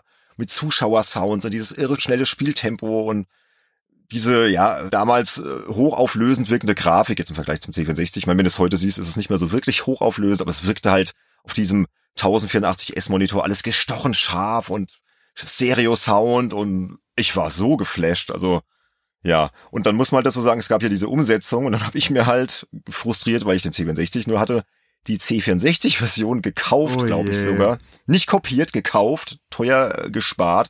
Und die war halt so desaströs schlecht, weil die hatte mit dem Original Kickoff ja nichts mehr groß zu tun. Die wurde dann auch nicht irgendwie aus der Vogelperspektive gezeigt und irre schnell, sondern halt relativ gemächlich von der Seite und spielerisch, ja, brauchen wir gar nicht drüber sprechen. Also, es hat mich damals sehr, sehr, sehr frustriert und Kickoff war ein wichtiger Antrieb, dass ich dann halt, auch nachdem ich den Amiga dann beim Tilo dann sah, immer wieder dann irgendwann meine Eltern halt überreden musste, hey, es kauft mir bitte endlich ein Amiga und irgendwann habe ich es dann auch geschafft, ne? Und bei mir war es dann aber vor allem der Nachfolger Kickoff 2, hat ja auch Christian sehr schön beschrieben, dass der halt nochmal deutlich besser war, hier vor allem mit diesen angeschnittenen Schüssen und mehr Modi und einfach mehr von allem irgendwie und auch noch ein bisschen besser spielbar gefühlt. Und das war halt das Spiel, was wir wirklich rauf und runter gespielt haben und ich dann halt auch auf meinem eigenen Amiga dann irgendwann. Ja, aber halt der Opener für mich in die Amiga-Welt war Kickoff 1. Und deswegen ist das für mich ein ganz, ganz wichtiges Spiel. Also wenn ich da dran denke, kriege ich immer so ein warmes Gefühl im Magen, denkst du, ach, Kickoff, toll, ja. Und vor allem halt dann spielerisch Kickoff 2, ne? Und was wir auch nicht vergessen dürfen, ist dieses Player Manager. Das war ja so zwischen Kickoff und Kickoff 2. Ich glaube, das kam irgendwie kurz vor Kickoff 2 raus. Das war ja so eine Art ja, Fußballmanager, wo man dann aber auch als einzelner Spieler mitspielen durfte. Also du konntest einerseits dein Team coachen und aufstellen und schon diverse Taktiken dir austüfteln, aber du konntest halt auch einen Spieler dann nehmen und dann so quasi als Spielertrainer auf dem Platz spielen, was ja auch relativ innovativ war, weil du hast dich dann wirklich darauf konzentriert, wer mit diesem einen Spieler halt einfach gut abzuschneiden, wie du halt als echter Fußballer wahrscheinlich auch dich anstrengst, wenn du auf dem Platz stehst. Ne? Und das hat mich auch sehr motiviert. Das habe ich auch sehr, sehr gern gespielt. Das hat übrigens der Heinrich sogar gut bewertet mit 76 Punkten und einem Gutgesicht. Das weiß ich noch. Ja, weil er da nicht selbst spielen musste. Vielleicht, ja. Konnte man ja optional. Man konnte aber auch nur managen. Und das hat das Spiel halt auch schon sehr gut gemacht. Hat das alles sehr gut simuliert und ja, gab's ja noch tausend Add-ons für Kickoff 1 und 2, brauchen wir uns auch nicht alle aufzählen. Ja, überhaupt, dass es Add-ons für ein Fußballspiel gab. Ich weiß noch damals, dass ich das total irre fand. Ich kannte Add-on Starter-Disketten, kannte ich von Puzzlespielen, von Action-Adventures wie Mercenary. Und da kommt dann Fußballspielen, hat eine Datadisk. Ja, ja, die haben das schon ziemlich gemolken. Der Dino Dini, ich glaube, der wollte da schon echt Geld mitmachen. Hat er wahrscheinlich auch eine Zeit lang. Aber gut, die Serie ist ja dann nicht mehr so glorios weitergegangen. Wie gesagt, nee. es gab ja diverse Fortsetzungen, die sind aber alle nicht so wirklich der Rede wert. Und es gab ja, müssen wir noch mal kurz drüber sprechen, diese Revival-Version 2016 für PS4 erschienen. Die hast du gespielt, oder? Genau. Und 2017 für den PC. Die habe ich damals getestet für Zeit Online und für Gamona.de. Und ich könnte jetzt voll drüber abrenten, aber Andy, ich habe mir dann überlegt, als wir diese Folge konzipiert haben, lass uns doch irgendwann nochmal so über unsere schönsten Verrisse sprechen und dann werde ich nämlich diese Artikel auspacken. Weil man kann nur sagen, es ist eine Frechheit, was der da abgeliefert hat. Es ist grafisch, soundtechnisch, spielerisch absolut eine Katastrophe. Es hat von diesem Original-Flair wirklich nicht mehr viel. Also es wirkte einfach nur hingeschludert, so als ob er jetzt dann irgendwie sagte nach all den Jahren hier der Dino Dini, ach komm, äh, jetzt verdienen wir noch mal ein bisschen Geld hier mit Kickoff und die Fans werden es schon schlucken und werden es schon kaufen und haben sie aber nicht, weil es war einfach nicht gut. Ja. Ich habe es jetzt auch extra nochmal gespielt für den Podcast. Nee, also ist auch nicht besser geworden und ja. Aber das sollten wir mal uns für eine Folge aufheben, wo wir über die nächsten schönen Verrisse sprechen und da werde ich das nochmal auspacken. Ich werde dich dran erinnern. Oh ja, mach mal auf jeden Fall. Ja, lohnt sich, weil da war ich doch schon relativ entsetzt, ja. Und hab's aber auch sehr liebevoll verrissen, weil ich bin großer Kick-Off-Fan und nicht ganz so groß wie der Christian übrigens, weil der hat mir noch ein paar Fotos geschickt von seiner Sammlung. Der hatte wirklich Kick-Off in allen Versionen und Varianten und total irre. Also ein echter Kick-Off-Fan. Also danke nochmal für deine Liebe zum Spiel. Hat richtig Spaß gemacht, ne? auch der O-Ton. Aber apropos Liebe zum Spiel, das nächste Spiel, Andy, das war ja auch so ein Ding von dir eher, weil da bin ich ja raus. Jein. Das wird eine schöne Geschichte jetzt denn da war ich auch Opfer der Powerplay. Also ich liebe die Powerplay, aber bezüglich Fußballspielen hätte ich ihnen nie vertrauen dürfen. nee. teilweise, teilweise. Teilweise, teilweise, ein bisschen überzogen, aber ja, es ist ein Spiel, das ich auch damals nicht wirklich gespielt habe, aber das ich im Nachhinein, also, und gerade jetzt hier im Podcast, fand ich sehr geil. Und zwar geht es um was völlig anderes. Es geht um ein Konsolenspiel, unser erstes richtig großes Konsolenspiel. Und zwar geht es um Nintendo World Cup. Und Nintendo World Cup ist eigentlich ein japanisches Spiel namens Neketsu Koko Dodgeball Boo Soccer Hen. Okay. Und das ist von Technos Japan. Und das ist ein Teil der Neketsu-Serie, die auch größtenteils nur in Japan erschienen sind und größtenteils aus, naja, Beat'em-Ups bestanden. So Renegade oder River City Ransom. Es gab noch ein Volleyballspiel, Super Dodgeball. Das waren noch so die wenigen, die außerhalb Japans erschienen sind. Und das Spiel bestand aus Comicfiguren und war alles andere als bierernst gemeint. Und auch schon im Spiel selbst merkt man, dass es sich total anders spielt wie jedes andere Fußballspiel. Du steuerst nicht eine Mannschaft, du steuerst nur den Mittelfeldspieler. Alle anderen sind vom Computer gesteuert. Du kannst denen nur halt Befehle geben nach dem Motto schieß oder pass zu mir. Und das ganze Spielgeschehen, das ist halt Anarchie pur. Da wird geschubst und gefault. Ich hätte jetzt fast gesagt, bis der Arzt kommt, nur dass der Arzt niemals kommt. es gibt keine Karten. Du kannst sogar deine Gegner wirklich kaputt faulen, so dass sie nicht mehr aufstehen können. Wenn sie gefault werden, dann sieht das so, als ob die Augen so rausfallen würden, so Manga-mäßig. Und dieses Spiel wurde, wie gesagt, damals auch von der Powerplay leider sehr schlecht bewertet. 44 Prozent, die Videogames 56 Prozent. Weil, naja, technisch war das Spiel eine Katastrophe. Das ist ein RDS-Spiel, das hat geflackert bis zum geht nicht mehr. Was ich aber nicht wusste, und das habe ich erst, oh Gott, zehn Jahre später mitbekommen, wo ich einen Freundeskreis kennengelernt hatte, die ziemlich starke Nintendo und dann auch Sega-Fans waren, parallel dazu, die haben dieses Spiel geliebt. Die haben das gespielt bis zum geht nicht mehr. Und das, obwohl die allesamt mit Fußball nichts am Hut hatten. Die hassen Fußball bis heute.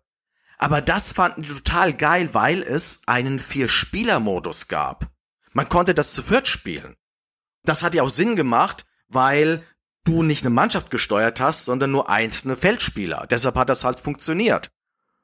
Und was mir jetzt hier sehr viel Freude bereitet hat, wo ich es jetzt auch gerade für den Podcast mal sehr ausführlich gespielt habe, es ist nicht nur so, dass es echt viel Laune macht, dass es halt wirklich wie so dieses brutale Fußball ist. Es gibt halt dieses Japan-Original. Das habe ich inzwischen dank einer Sammlung. Und zwar die Kunio Q The World Classics Collection. Ist für die PlayStation 4, ich glaube auch für die Switch erschienen, nur in Japan mal wieder. Und dort ist halt die Original-Japan-Version drin, wo es halt, ja, regelrecht Zwischensequenzen gibt. Wo dann in den Halbzeitpausen der Mannschaftstrainer seine Spieler zur Sau macht, weil sie scheiße gespielt haben. Und da spielt cool. man auch nicht richtige Mannschaften, sondern man spielt halt wirklich japanische Highschool-Teams, wo man dann mehr oder weniger von Level zu Level halt spielt. Und auch im Spiel selbst merkst du halt, wie wenig ernst das alles gemeint ist, dass du richtig so, so Special Moves machen kannst, wo dann, wenn du die richtige Kombination drückst, dann der Ball in einem riesigen Tempo alle, auch alle Gegner wegmäht, die im Weg sind und halt ins Tor dann reinfliegt. Und wer da noch einen oben draufsetzen will, es gibt noch einen Nachfolger, auch nur in Japan leider erschienen. Dort gibt's dann, wenn du dort unter Regen spielst, gibt's noch ein Gewitter. Und wenn du dann auf den Pfützen stehst und es gerade gewittert, dann äh, ist deine Spielfigur erstmal für 10 Sekunden ausgeschaltet. Gestunt quasi. Das ist wirklich das ultimative Arcade-Fußballspiel. Und es ärgert mich so unglaublich sehr, dass ich das damals nicht entdeckt habe. Liegt auch ein bisschen daran, ich hatte relativ spät ein NES. Ich habe mit dem Mega Drive angefangen, Konsolenspiele zu kaufen und zu sammeln. Und ja, wie es dann halt hatte, eben mit dieser Cartridge mit Super Mario Bros. und Duck Hunt in einem Paket, da hat's mich halt nicht interessiert, weil ich halt die Powerplay-Werte im Hinterkopf hatte und es halt wirklich auch echt sehr stark flackert. Das ist halt wirklich ein großes Problem. Aber wenn du das ignorierst, macht das auch heute noch einen Riesenspaß. Findest du? Gut, vielleicht Multiplayer oder wenn man halt diese persönliche Verbindung hat. Also ich habe es mir jetzt mal extra für den Podcast angeschaut, weil du ja schon so geschwärmt hast. Auch der Hardy vom Nerdworld Podcast hat mir auch schon erzählt, oh, das ist so toll und so. Also ich kam da echt nicht rein, muss ich sagen. Das ist halt so klobig alles, ja, irgendwie. Und diese Comic, Kicker, die da so, so überproportioniert über den Platz watscheln, sag ich mal. Also ich weiß, irgendwie kam ich nicht so rein. Ich glaube, das muss man wirklich schon früher gespielt haben. Ich hab's nicht früher gespielt.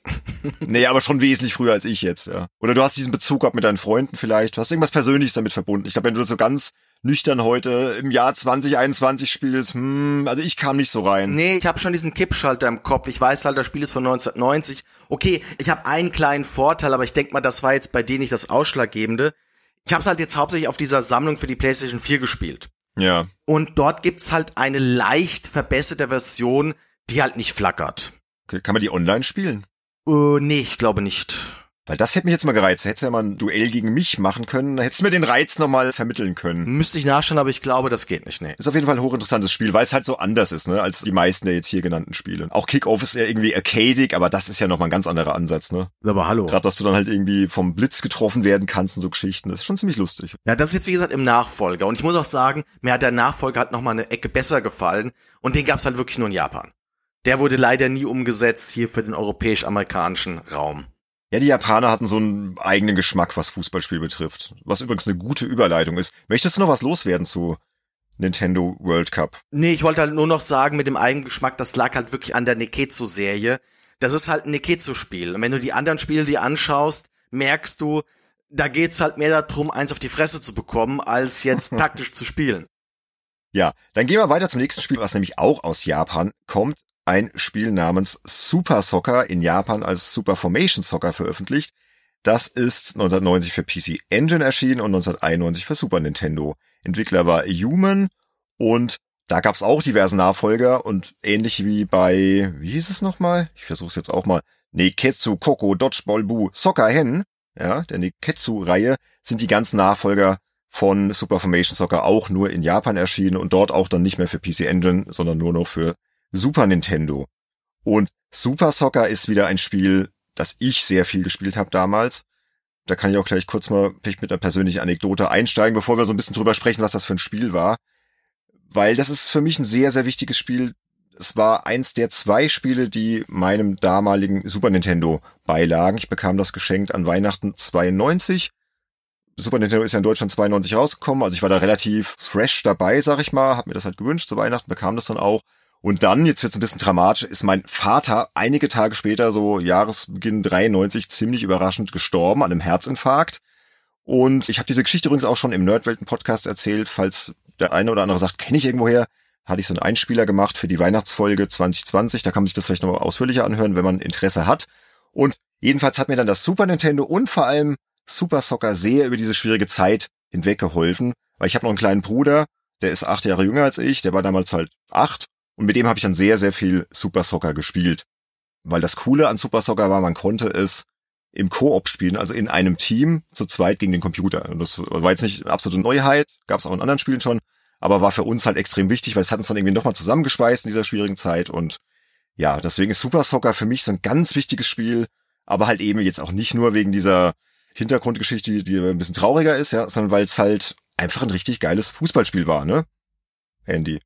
Ja, also für mich war es deshalb was Interessantes, sag ich mal, weil das war so die Zeit, wo ich heiß auf jede Art von 3D-Spielen war.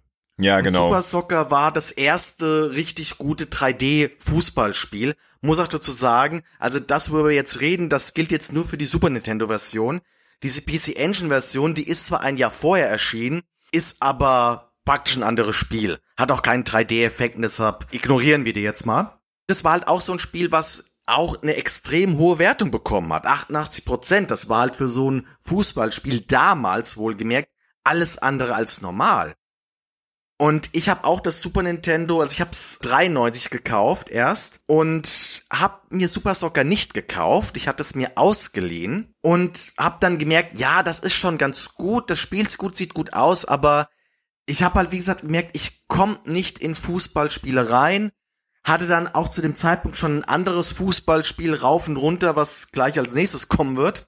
Deshalb habe ich es dann wieder zurückgegeben und ich habe dann jetzt erst im Rahmen des Podcasts mit Schrecken festgestellt, ich habe es nicht in meiner Sammlung.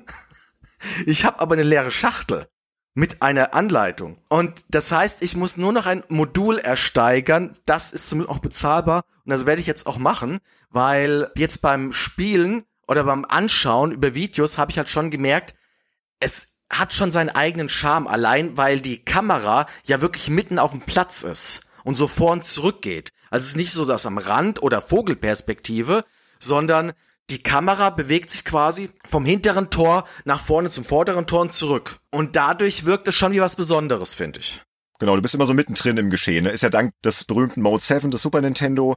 Wir haben schon vorab drüber gesprochen, sollen wir das jetzt hier groß erklären? Haben wir gesagt, komm, der Andy erklärt's nochmal in einem Satz für alle Leute, die nicht wissen, was Mode 7 war. Das war ja so ein Grafikmodus, der kam in diversen SNES-Spielen zum Einsatz. Ich zähle mal ein paar auf, wo es auffällig war. F-Zero, Super Mario Kart oder Pilot Wings zum Beispiel dürften somit die bekanntesten sein.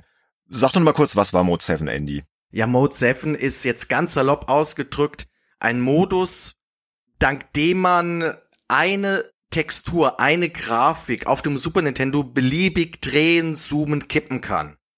Und das haben die meisten Spiele ausgenutzt, indem sie eben den Boden gedreht gezoomt haben. Und dadurch hatte man eben schon mal eine richtig schön große Spielfläche, dreidimensional. Und die Spielfiguren, die Fußballer, das sind halt ganz normale Sprites, ganz normale Objekte, die in verschiedenen Grafikgrößen halt im Modul gespeichert sind und die ja entsprechend dann eben dargestellt werden, so dass es einen schönen dreidimensionalen Effekt gibt. Und der funktioniert wirklich hier auch ziemlich gut. Genau, und da möchte ich auch mal den Test von Martin Gaksch aus der Videogames 192 kurz zitieren. Der hat ja damals Super Formation Soccer, also die japanische Version, getestet für Super Famicom. Und das war das ausschlaggebende Argument für Super Soccer. Also ich sage jetzt immer Super Soccer. Er schrieb damals, Super Formation Soccer sieht gigantisch gut aus. Das 3D ist super fließend, total ruckfrei, perspektivisch ohne Fehl und Tadel, spielt sich wahnsinnig rasant und ist extrem realistisch. So, da müssen wir jetzt mal drüber sprechen. Also was die Grafik betrifft, auch rückblickend, auch heute noch, muss man sagen, stimmt, das war damals was ganz Neues. Auch wenn du jetzt von Kick-Off kamst, ja, auch als Amiga-Besitzer und hast dann Super Soccer gespielt, da waren dann auch meine Freunde damals also, oh, das ist ja mal was Neues, ne, so, das, das zoomt dran und, ne. Wobei es jetzt aber nicht schneller als Kickoff ist, bevor es die Missverständnisse gibt. Nee, nee, nee, nee, nee, nee, ich meine diesen 3D-Effekt, diesen genau, ja, 3D-Effekt, genau. dieses Mittendrin-Gefühl, das hat dann auch Kickoff-Fans beeindruckt, ja, durchaus. Aber das Spielerische, hm, finde ich jetzt im Nachhinein, also du konntest schon alles machen, konntest den Ball relativ gezielt passen, nach vorne dreschen, schießen, reinkrätschen, so ablaufen und so.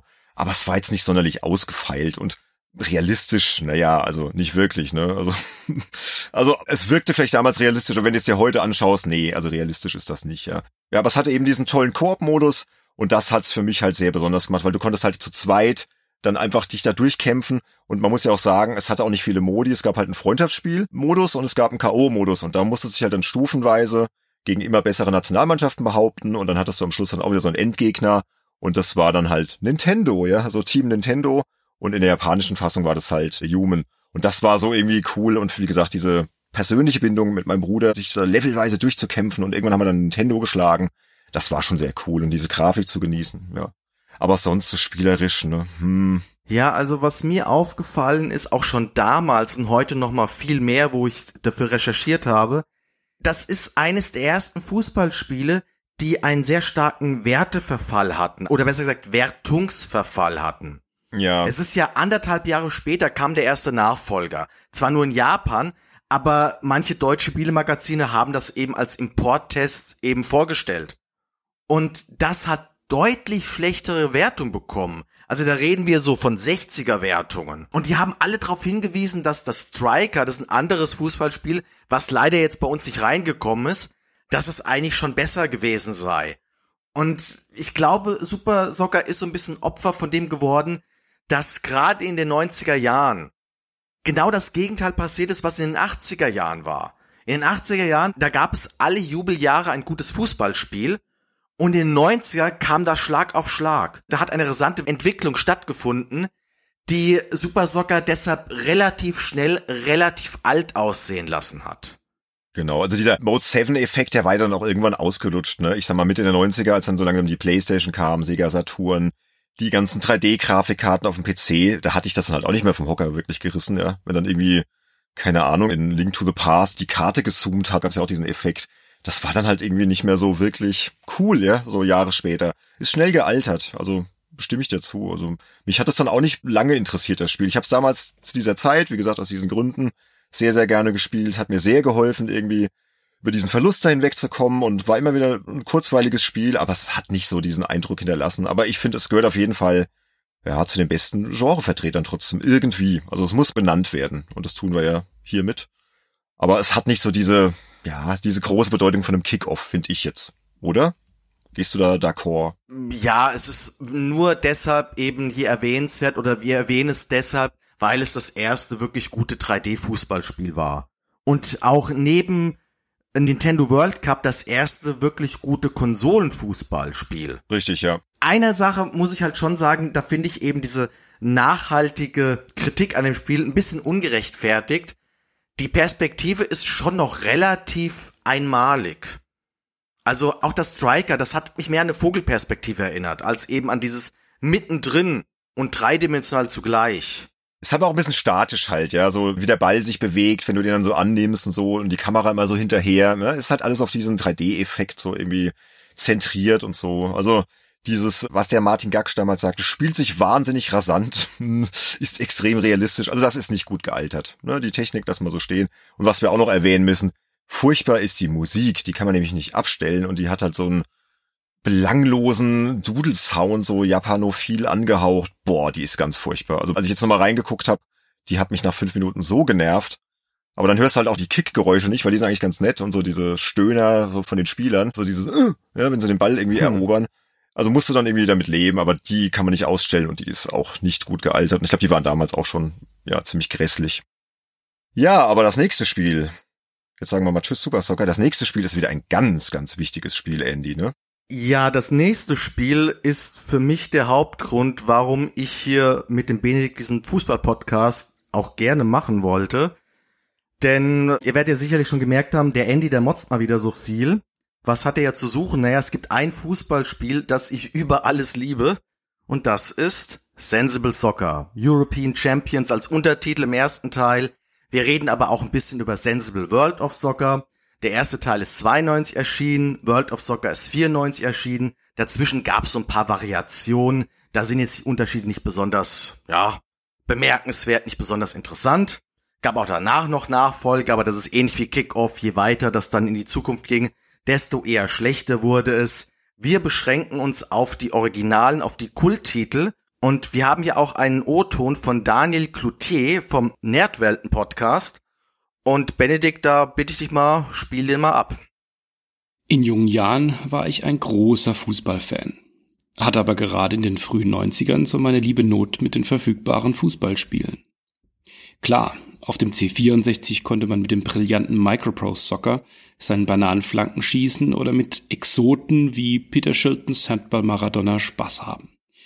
Und natürlich gab's noch die ganzen Managerspiele. Aber auf dem Amiga war zu der Zeit Kickoff 2 populär. Und das hatte vermutlich ähnlich viele Fans wie auch oh, gefrustete Spieler.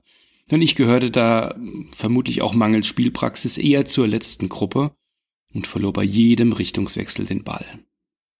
Wer heute nur FIFA oder Pro Evo kennt, dem empfehle ich spaßeshalber mal eine Viertelstunde mit dem Klassiker von Dino Dini. 1992 kam allerdings die Rettung für Spieler wie mich. Natürlich von einer britischen Entwicklerschmiede.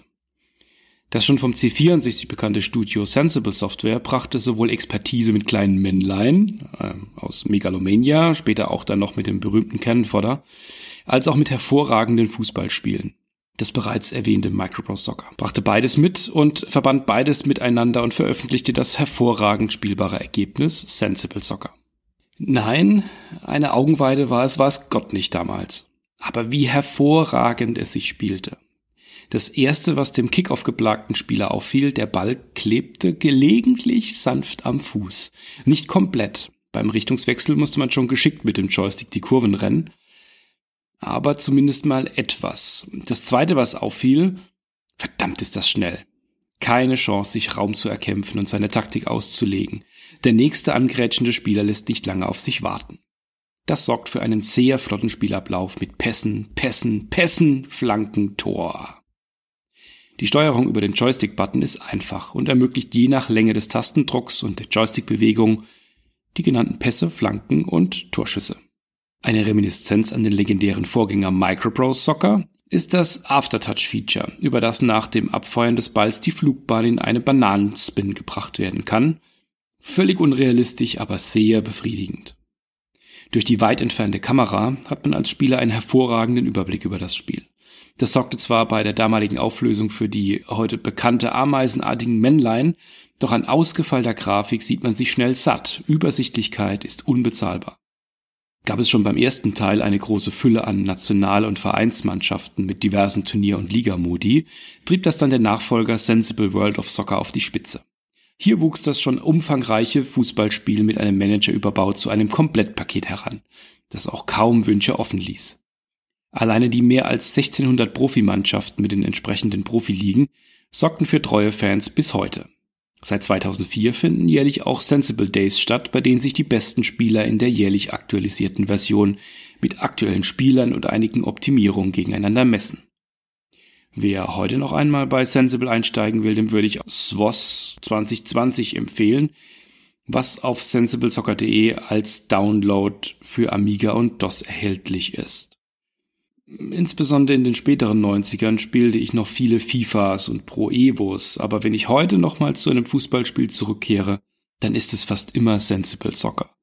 Bei keinem ist das Verhältnis zwischen einfacher Steuerung, direktem Losspielen und dann doch der Möglichkeit von actiongeladener taktischer Finesse so hoch wie bei dem guten alten Sensible Soccer und deswegen wird es auch heute noch so viel gespielt. Besten Dank, lieber Daniel. Ja, immer noch ein großes Spiel, ne? Auch heute noch, kann man sagen. Aber absolut. Also, wie gesagt, das ist für mich mit weitem Abstand das beste Sportspiel, was ich je gesehen habe. Mein persönliches Lieblingssportspiel. Eben, was halt Daniel gerade schon sehr ausführlich beschrieben hat. Die Steuerung ist ein Traum. Das war wirklich das Fußballspiel, wo sich alles für mich total intuitiv angefühlt hat.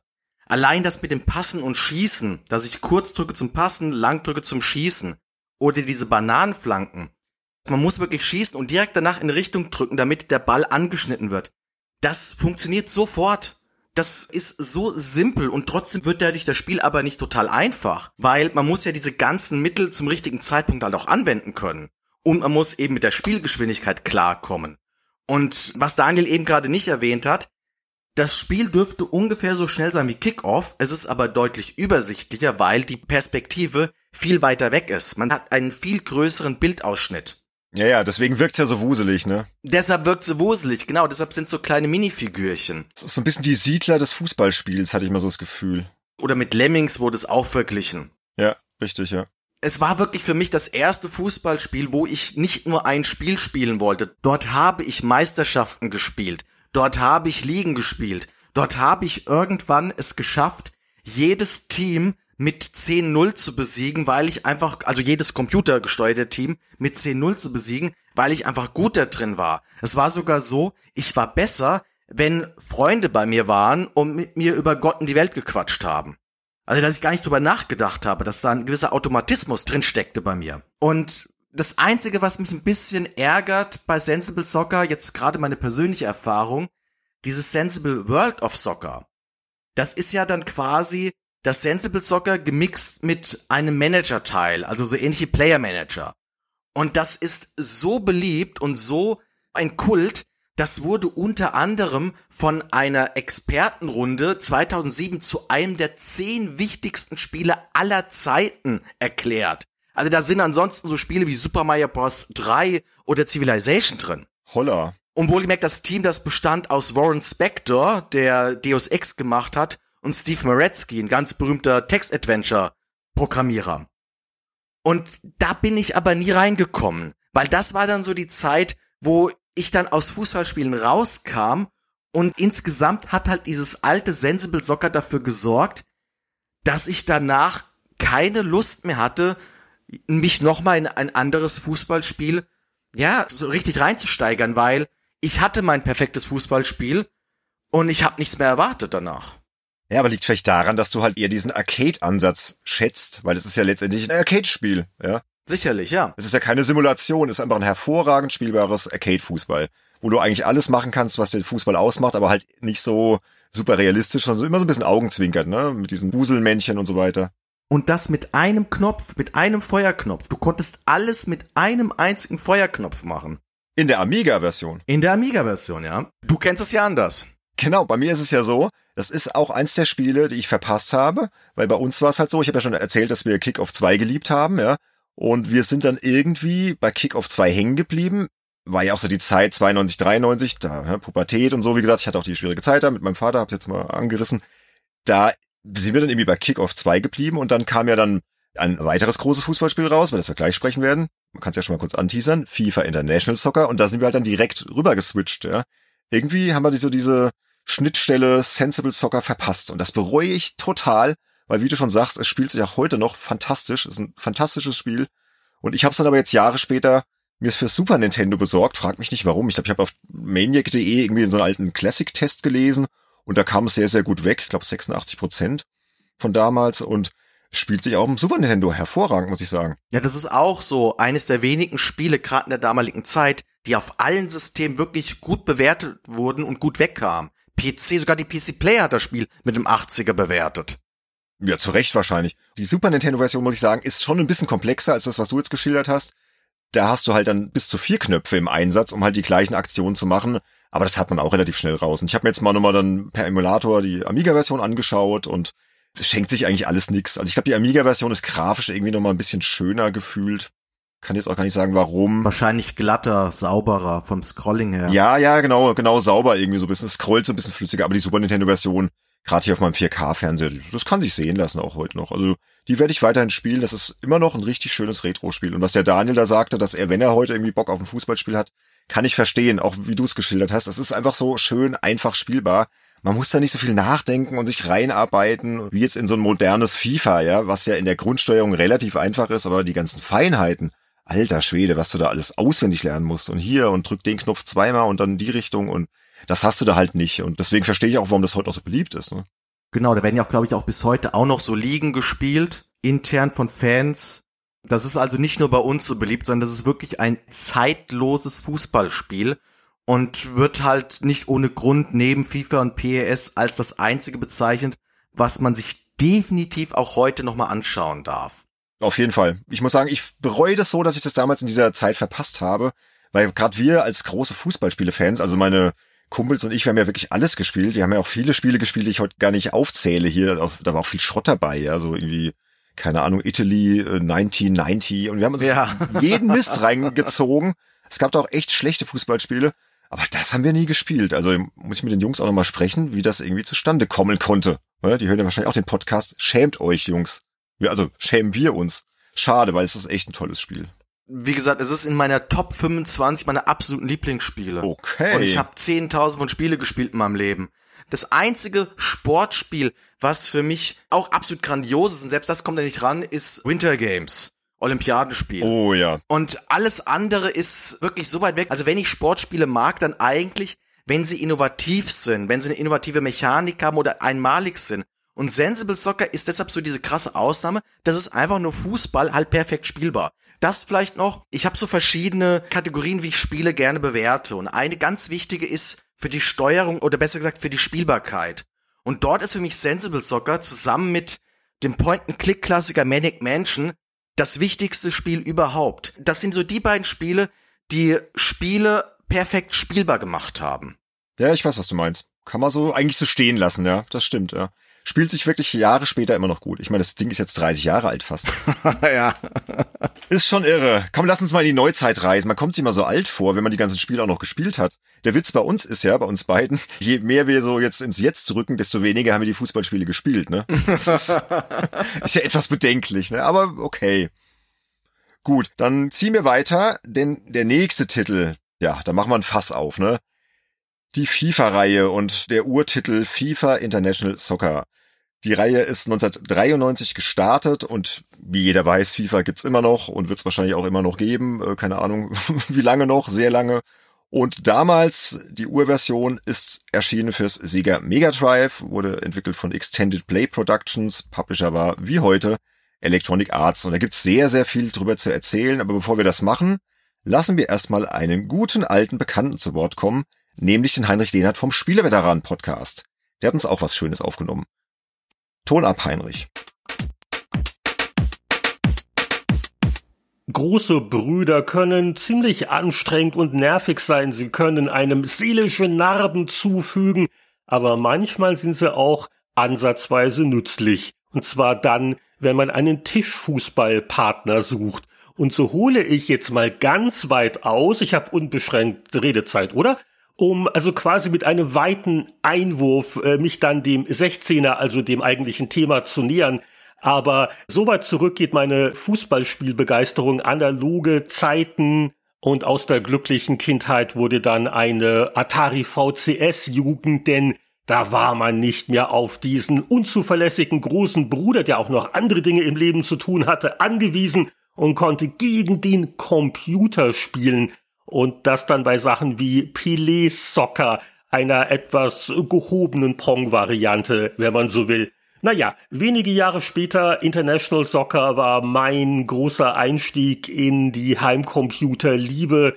Der Commodore 64 wurde nicht zuletzt wegen diesem Spiel gekauft und mich hat halt immer an guten Sportspielen fasziniert, wie vielseitig die waren. Also keine Partie lief so genau wie die andere, auch wenn man sicher Steuerungskniffe lernen konnte, aber die versprachen einfach langfristige Unterhaltung und FIFA International Soccer. Ich weiß noch, wie ich das zum ersten Mal gespielt habe. Das war im Jahr der Veröffentlichung 1993. Ich weiß nicht mehr auf welcher Messe in Deutschland. Irgendwie so Sommer oder Frühherbst. Ich weiß aber noch, dass Smudo neben mir stand und auch einen Controller in der Hand hatte. Und ich glaube, es war ein torloses Unentschieden. Aber das hat, glaube ich, weder seine noch meine Karriere irgendwie beeinflusst. Aber wow, wir waren beeindruckt weil diese isometrische Darstellung, diese Grafikpracht, ach, FIFA war wirklich von Anfang an ein Präsentationswunder. Und die jungen Leute, die es nicht mehr so verstehen können, die sollten sich mal andere Fußballspiele der frühen 90er angucken. Also die perspektivische Darstellung, auch noch mit den Sprite-Männchen, das war schon sehr beeindruckend. Und auch sonst hatte das so eine richtige Stadionatmosphäre. Der ganze Sound schon, das Publikum, das das schon wunderbar Radau machte und diese Feinheiten wie so ein Bild im Bild-Effekt, wenn ein Eckball ausgeführt wurde oder wenn ich einen Torabschlag mache. Also das waren schon Dinge, die nie selbstverständlich waren und es fühlte sich so wie Champions League an, auch wenn streng genommen die Steuerung vielleicht näher so auf äh, Regionalliganiveau war. Aber bei Fußballvideospielen kommt es ja jetzt auch nicht so sehr darauf an, dass es genauso ist, wie auf dem Rasen zu stehen, was ja allein schon von den Controllermöglichkeiten hier nicht uneingeschränkt simulierbar ist. Es geht ja um das Gefühl, und ähnlich wie man als Kind sich beim Rumbolzen wie im Europapokalfinale gefühlt hat oder wenn man mit seinem Tischfußball die Bundesliga nachgespielt hat, so fühlt sich auch das so an, als wäre es Fußball. Und das ist eine nicht zu unterschätzende Qualität. Und gerade auch, weil es mit relativ geringem Steuerungsaufwand möglich war, spektakuläre Manöver so semi-automatisch auszuführen, ich glaube, das hat auch wirklich zum Erfolg von FIFA beigetragen, denn Fußball ist ein Vergnügen für die Massen und die FIFA-Serie war von Anfang an der Volkssport, bei dem jeder Flugkopfbälle, Fallrückzieher und ähnliche tolle Manöver hingekriegt hat. Gut, beim richtigen Fußball ist es vielleicht nicht ganz so leicht, das Mittelfeld zu überbrücken, aber hey, der Unterhaltungswert, der zählt. Oder um mich mal kurz hier aus meinem alten Test in der PC Player 794 zu zitieren. Realistisch? Na ja. Unterhaltsam? Ganz gewiss. Deswegen leiste ich gerne dieses Plädoyer für das Original Pixel FIFA, das zumindest für eine oder für zwei Spielzeiten der Goldstandard war, was spektakuläre Präsentationen und Stadionatmosphäre angeht. Soweit der Spielbericht von Heinrich Lenhardt aus der Spieleveteranen-Podcast Arena. Wir geben zurück an die angeschlossenen Funkhäuser. Vielen Dank, Heinrich, für deine schöne Erinnerung an das Ur-FIFA. Bevor wir gleich so ein bisschen über die FIFA-Serie an sich sprechen, möchte ich da auch gleich mal ein bisschen so meine Anekdoten erzählen. Weil ich habe ja schon gesagt, wir haben Sensible Soccer verpasst, kam von Kickoff 2 und das, was Heinrich da so beschrieben hat, ja, wie einfach so spektakuläre Aktionen ausführbar waren, wie schön die Grafik war, das war für uns auch so, boah, wie geil ist das denn? Da ist irgendwie so ein neues Fußballzeitalter gestartet, aber jetzt nicht unbedingt nur zum Besseren, ja, da kommen wir auch noch gleich drauf, weil die Spielbarkeit war ja so ein bisschen seicht auch, ja, also dieser Realismus war ja nicht wirklich da, es spielte sich ja eigentlich sehr dankbar, das Ur-FIFA, also ich spreche jetzt von der PC-Version in meinem Fall übrigens, nicht von der Mega Drive-Version, die Soundeffekte, die, die Heinrich da reingesampelt hat, netterweise, sind übrigens von der Mega Drive-Version. Wir sind damals, wie gesagt, umgestiegen auf den PC dann irgendwann, ne, mit Doom 1993 ist, glaube ich, jeder umgestiegen, irgendwann auf den PC. Und dann haben wir halt die PC-Version gespielt. Heinrich hat übrigens 85 Prozent, glaube ich, damals rausgehauen in der PC-Player. Und die war halt, wie gesagt, einfach genial. Und da ist mir noch was Lustiges eingefallen. Gerade weil ich die Soundeffekte gehört habe. Die Zuschauer haben damals immer irgendwie irgendwas gerufen und ich weiß bis heute nicht, was es war. Es klang immer so nach Scheiße, Scheiße, ja. Ich weiß aber nicht, was es war. Also, die werden ja nicht wirklich Scheiße gerufen haben. Andy, was haben die da gerufen?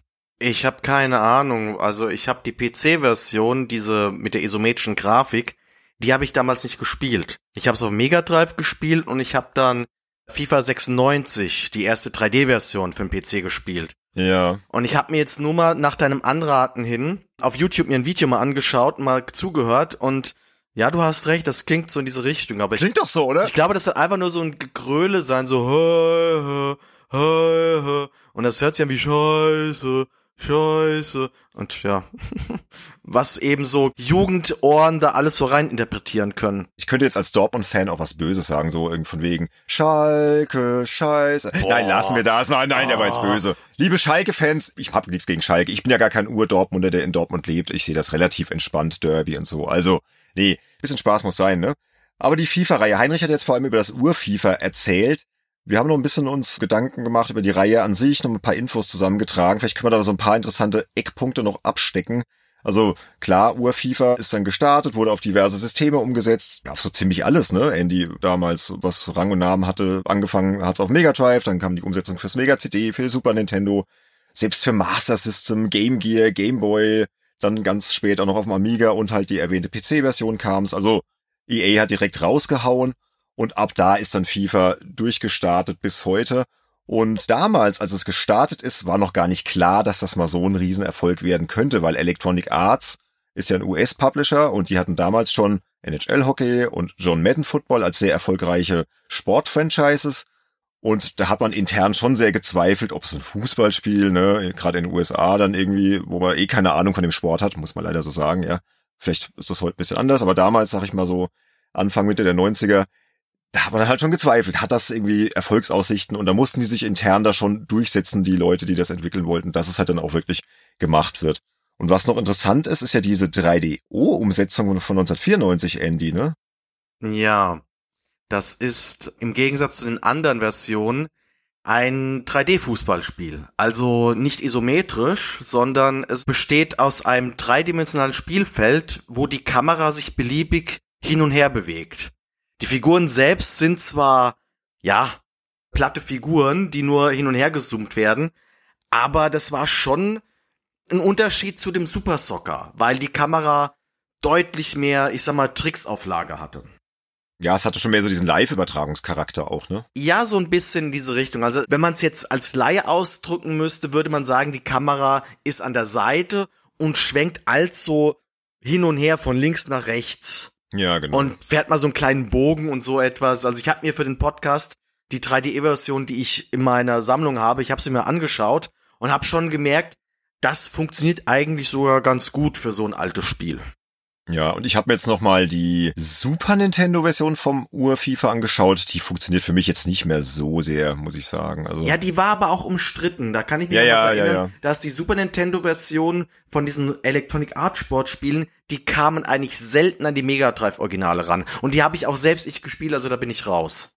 ja, das stimmt. War ja auch bei NHL-Hockey und so, ne? War das ja auch ähnlich. Da glaub. muss es sogar noch schlimmer gewesen sein. Nee, ich habe gerade so eine Super Nintendo-Phase, ich weiß auch nicht, da lege ich mir alles für Super Nintendo zu und schaue es mir da nochmal an. Aber ist jetzt auch nicht so das Retro-Spiel schlechthin, glaube ich, heute mehr. Also auf keinen Fall hat dieses Ur-FIFA den Status eines Sensible Soccer. Und was aber natürlich trotzdem wichtig ist, diese Serie ist halt gestartet damit und dann ist sie halt wirklich durch die Decke gegangen. Weil EA hat dann halt relativ schnell gemerkt, Mann, damit kann man wirklich viel Geld verdienen, ne? weil die Leute sind halt immer drauf abgefahren. Man muss ja sehen, dass das somit das erste Spiel war, was wirklich volle Kanne Lizenzen hatte. Originalspieler, Originalmannschaften, Originalstadien dann später und so weiter. Und EA hat dann schon relativ geschickt die Serie sukzessive ausgebaut, ne? Hat dann halt auch irgendwann gemerkt, ja, der Name ist vielleicht zu kompliziert, ne? So mit diesem Soccer. Wir nennen es jetzt einfach nur noch FIFA, ne? Und dann hieß es dann irgendwie ab, ich glaube FIFA 96 hieß noch FIFA Soccer 96 und ab dem 97er Jahrgang hieß es dann halt nur noch FIFA, FIFA 97. Es hieß zwischendurch nochmal FIFA Football. Stimmt, da war auch noch was. Aber es hieß halt irgendwann nur noch FIFA. Ja. FIFA 98, FIFA 99 und so weiter. Dann haben sie aber natürlich auch darauf geachtet, dass man halt es weiterentwickelt, ne? Dass man dann zum Beispiel dann 96 dann auf 3D-Grafik umgestiegen ist, ja, wirklich komplett auf 3D-Grafik, dass man an der Engine gearbeitet hat, dass man verschiedene Kameraperspektiven eingeführt hat, halt auch wirklich Optionen zur Auswahl gegeben hat, dass die Spieler auch entscheiden konnten, will ich jetzt ranzoomen, möchte ich es jetzt so ein bisschen näher dran haben oder möchte ich wirklich maximale Übersicht, ne? Es wurde schon immer komfortabler auch alles. Dann FIFA 97 gab es dann zum ersten Mal Motion Capturing, ja, dass dann wirklich Spieler halt ihre Animationen ins Spiel eingebracht haben und man teilweise dann auch schon das Gefühl hatte, Mann, das ist ja total realistisch, ne? Dann gab's Hallenfußball irgendwann. Und was auch EA auch natürlich sehr geschickt gemacht hat, man hat relativ früh angefangen, die Marke FIFA zu melken.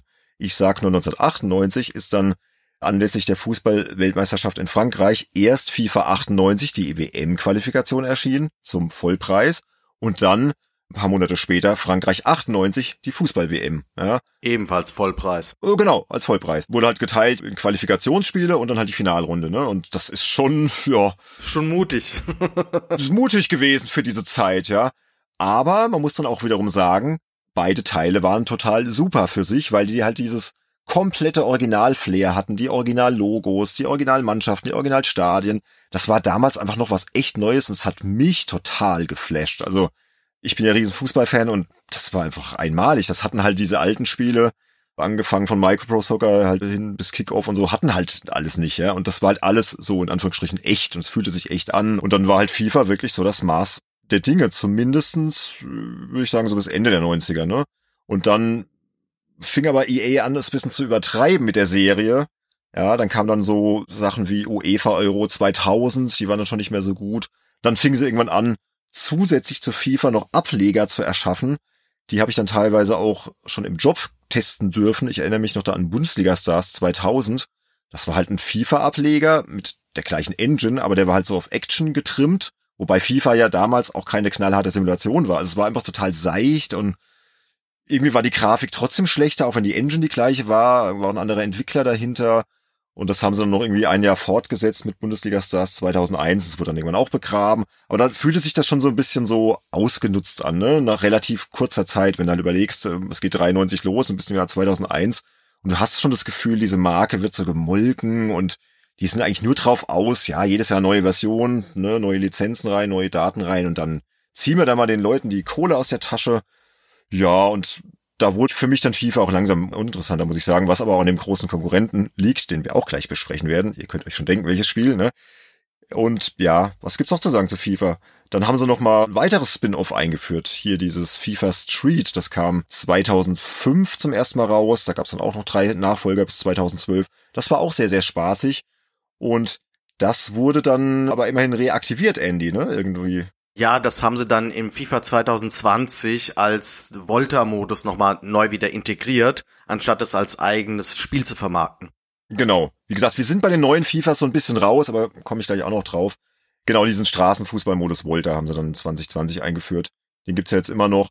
Und ich kann nur sagen, FIFA hat sich dann halt an diesem Konkurrenten, ich glaube, wir müssen den Namen jetzt schon mal raushauen, ne, für die, die es nicht wissen, Pro Evolution Soccer, hat sich daran orientiert, ja, und wurde dann halt ab 2010 etwa auch wieder besser, wieder realistischer, was ja ein bisschen ironisch ist, weil die waren ja eigentlich die große Marke und mussten sich dann halt an dem Konkurrenten orientieren. Übrigens rausgebracht von Konami und wurde über die Jahre wieder besser. Aber dieses ganze Thema FIFA Pro Evolution Soccer, was ist besser, werden wir gleich noch ausschweifend behandeln. Kommen wir gleich zu. Was man vielleicht noch erwähnen sollte, es gab sogar einen MMO-Ableger FIFA Online beziehungsweise FIFA World. Der war in Europa jetzt aber nicht so erfolgreich.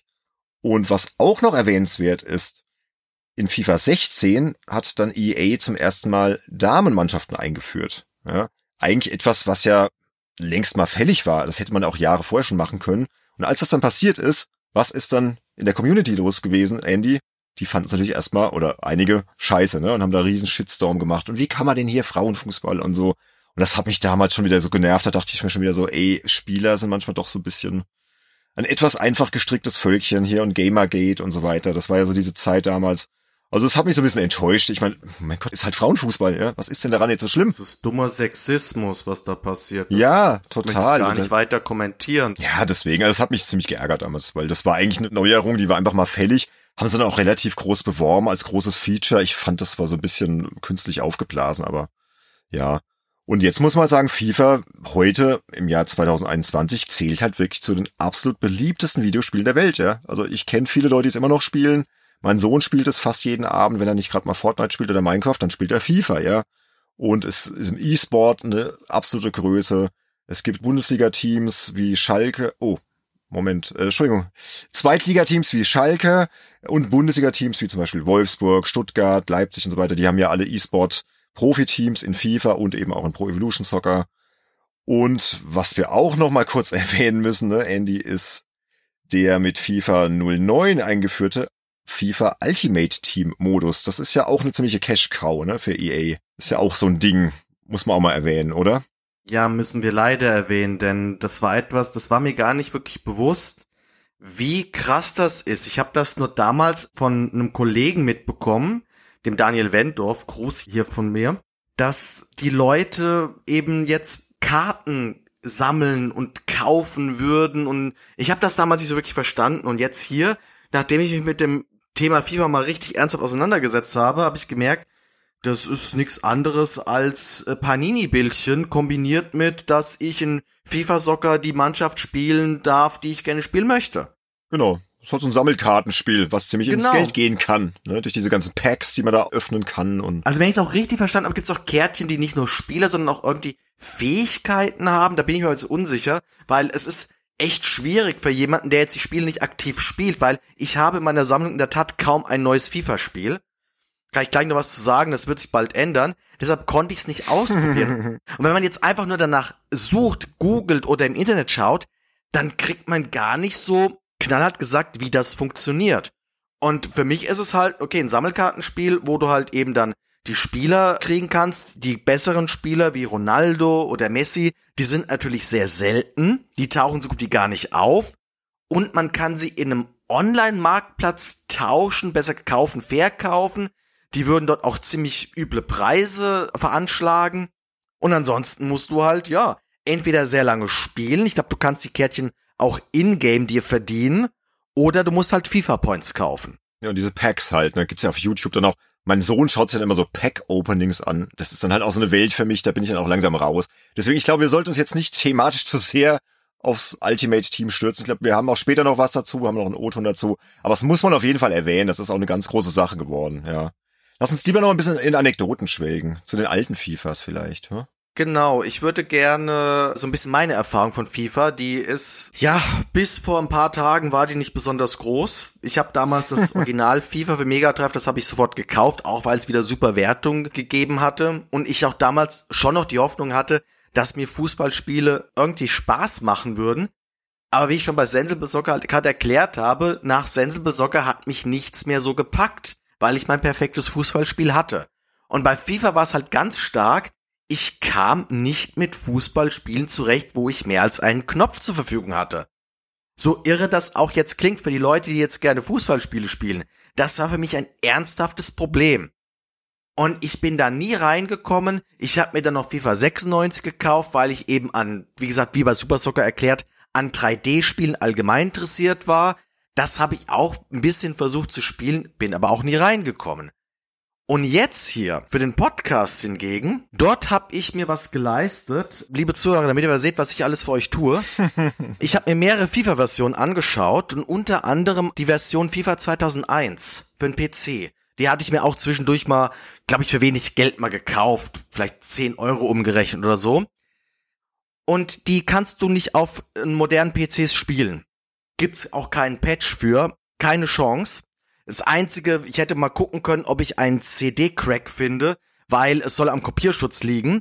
Das wäre ein Kopierschutz, den Windows 10 nicht mehr unterstützt. Was habe ich gemacht? Ich habe mein Archiv bis in die hinterste Ecke rausgekramt und habe einen alten PC aufgebaut. Alter Schwede. Und einen alten Monitor hingestellt. Das nenne ich mal Einsatz. Und habe es tatsächlich nach ein bisschen hin und her geschafft. Also erstmal war ich beruhigt, alle PCs, die ich mal reserviert habe, funktionieren noch. Ich habe ein Pentium 1, ein Pentium 2, zum Beispiel und hab's dann mit dem Pentium 2 zum Laufen bekommen. Sehr schön. Konnte zwar nur mit Tastatur spielen, weil ich das Joypad nicht anschließen konnte, aber es hat geklappt. Und ich habe die, wie gesagt, die 3DO-Version habe ich gespielt, ich habe FIFA 2009 gespielt und dann jetzt hier von FIFA 2017 die Demo-Version, weil man die umsonst runterladen kann. Und da ist mir halt ganz stark aufgefallen, das Spiel ist, glaube ich, deshalb wirklich so wahnsinnig beliebt, jetzt abseits von den Lizenzen, weil Electronic Arts wahnsinnig viel in die Präsentation reinsteckt. Und damit meine ich jetzt, dass die nach und nach wirklich alles eingebaut haben, was in einem Fußballspiel zu sehen ist. Also bei 2009 ist mir aufgefallen, dass auf einmal da ein Linienrichter steht, der animiert die Fahne hebt, wenn abseits geschossen wird. Das ist in den älteren FIFAs natürlich nicht so. Oder wenn eben ein Tor fällt oder abseits ist oder wenn eine Ecke kommt, dass dann eben so eine Animation wie so in einer Live-Übertragung so über den Bildschirm huscht, wo dann eben äh, der Cut versteckt wird, der Kameracut. Dann natürlich auch die Großaufnahmen, wenn die Spieler jubeln nach einem Tor und so etwas. Also das kriegt Electronic Arts wirklich sehr gut hin. Was sie meiner Meinung nach nicht besonders gut hinbekommen, jedenfalls nicht bei den Titeln, die ich gespielt habe, ist A, die Spielergesichter sehen immer noch aus wie Puppen, also jedenfalls auch im 2017er, und das ist jetzt nicht so alt. Und B, von der Spielbarkeit fühlt es sich auch bei den neueren schon ein bisschen wie ein Gebolze an. Und weniger was, was jetzt groß taktischen Anspruch hat. Ich muss jetzt aber auch zu sagen, ich habe jetzt wirklich immer nur ein Freundschaftsspiel gespielt und mich jetzt nicht wirklich richtig reingekniet. Aber wenn ich jetzt an den Konkurrenten denke, den wir gleich noch erwähnen, das Pro Evolution Soccer, fühlt es sich doch ein Stückchen simpler an. Und besonders enttäuscht war ich von dem 3DO FIFA. Weil das war einfach, ja, das war ein, das war ein langwieriges Gebolze, langwieriges Gekicke nach vorne, nach hinten. Das hat keinen Spaß gemacht. Die frühen FIFAs waren spielerisch nicht so gut, muss man sagen. Da war es die Präsentation damals, ganz klar. Also das war das, was sich umgeblasen hat. Aber wenn ich das eben mit anderen Fußballspielen aus der Zeit vergleiche, war ich schon so ein bisschen hoch. Das hatte ich jetzt nicht erwartet. Ja, ja. Ja, aber was FIFA halt auch auszeichnet, ist, dass diese Grundsteuerung halt über Dekaden mehr oder weniger gleich geblieben ist. Wie du halt passt, schießt, flankst, das ist immer die gleiche Tastenbelegung. Wobei ich auch sagen muss, ich finde FIFA ist wirklich so ein Playstation-Spiel vor allem oder meinetwegen halt ein Konsolenspiel. Ist nicht unbedingt ein PC-Spiel. Also für mich ist FIFA ein Playstation-Spiel, ne? Das ist auf den Playstation-Controller zugeschnitten und da kannst du halt, egal welche Version du anschließt, ja, du bist sofort drin. Ich spiele ja heute noch gelegentlich gegen meinen Sohn und als alter FIFA-Veteran von früher bin ich sofort drin, aber diese Feinheiten, die er dann drauf hat, die kann ich halt nicht, ja. Da musste ich dann richtig reinarbeiten. Da muss ich noch was kurz einwerfen mit der PlayStation-Version. Ich habe ja gesagt, ich habe die neueren Teile nicht. Ich werde bald die neueren Teile haben. ich habe mal auf eBay geschaut und ich habe auf einen Schlag FIFA 14 bis FIFA 19 ersteigert, bei eBay, gebraucht. Für inklusive Porto 15 Euro. Das sind sechs FIFA-Titel und darunter eben alle bis auf die letzten beiden aktuellen. Und da sieht man auch, was für einen wahnsinnigen Werteverfall diese Spiele haben.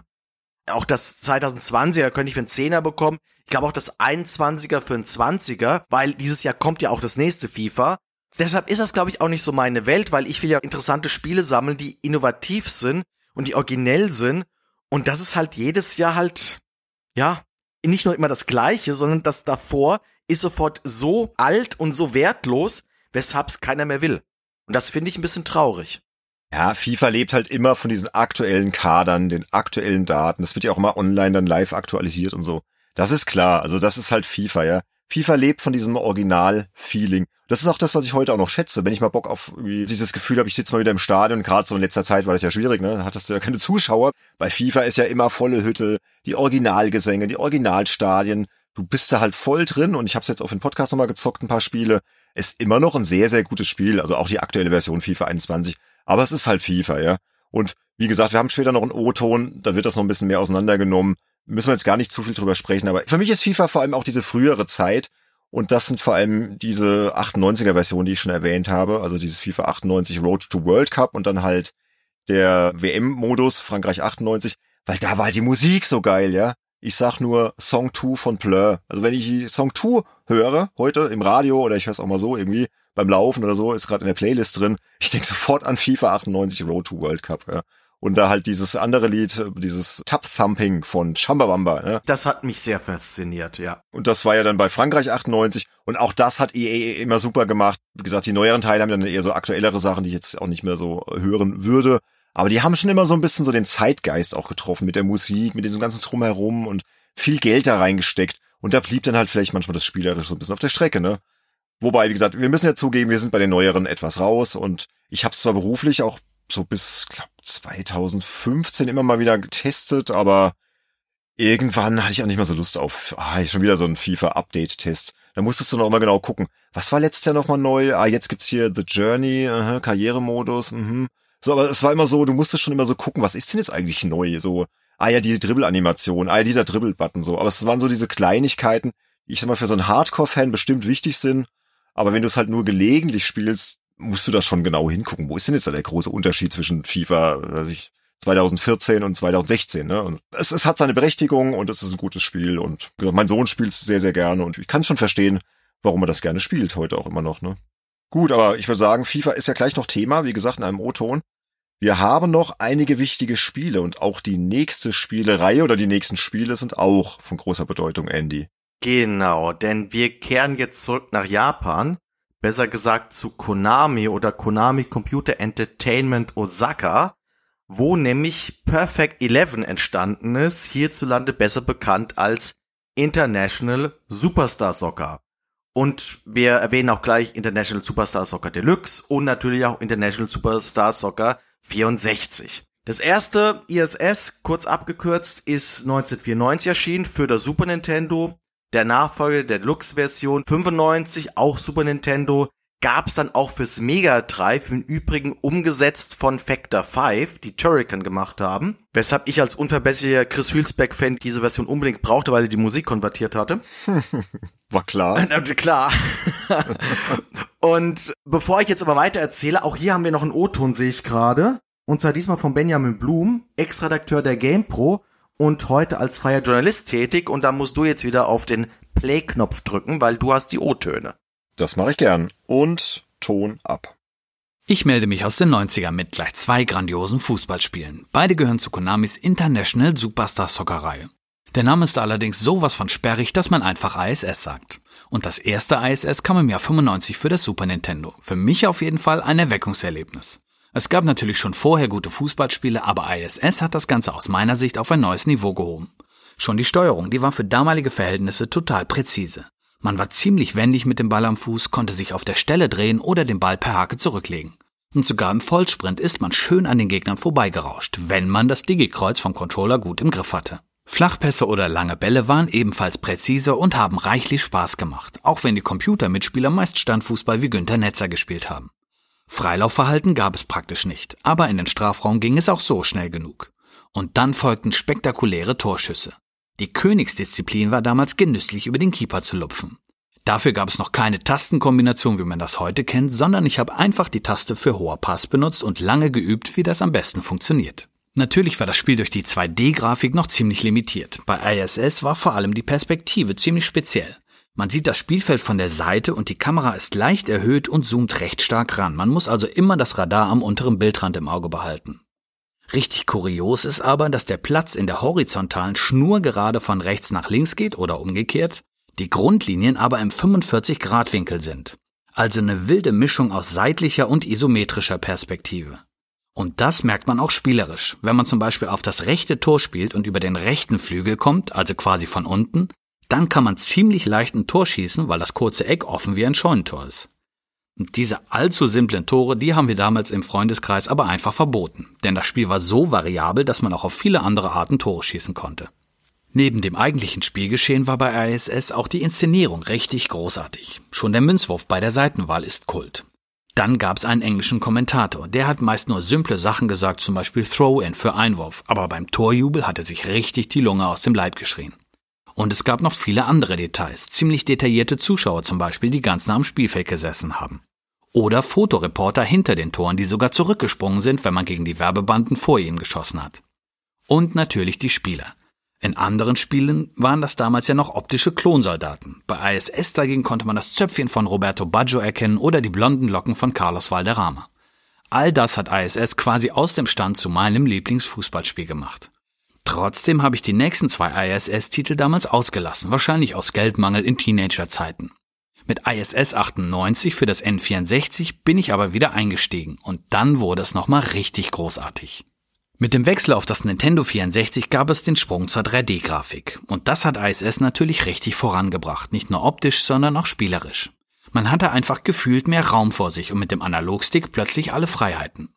Das Spiel ist dann auf viele Arten komplexer geworden. Es gab jetzt Steilpässe, Doppelpässe, angeschnittene Schüsse oder mehr Abwechslung bei der Abwehrarbeit. Aber vor allem der Steilpass aus N64-Zeiten ist mir im Gedächtnis geblieben. Da gab es nämlich einen genialen Kniff. Hat man die Steilpasstaste gedrückt und gehalten, dann ist der Passempfänger schon mal nach vorne gelaufen.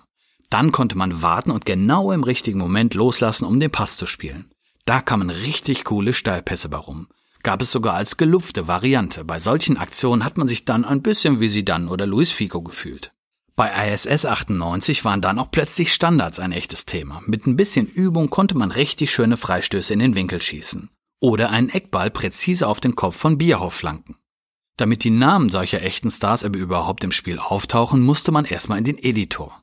Konami hatte damals natürlich kaum Lizenzen und musste viele verfälschte Namen verwenden. Die habe ich dann aus dem Kicker Sonderheft zur WM 98 abgetippt.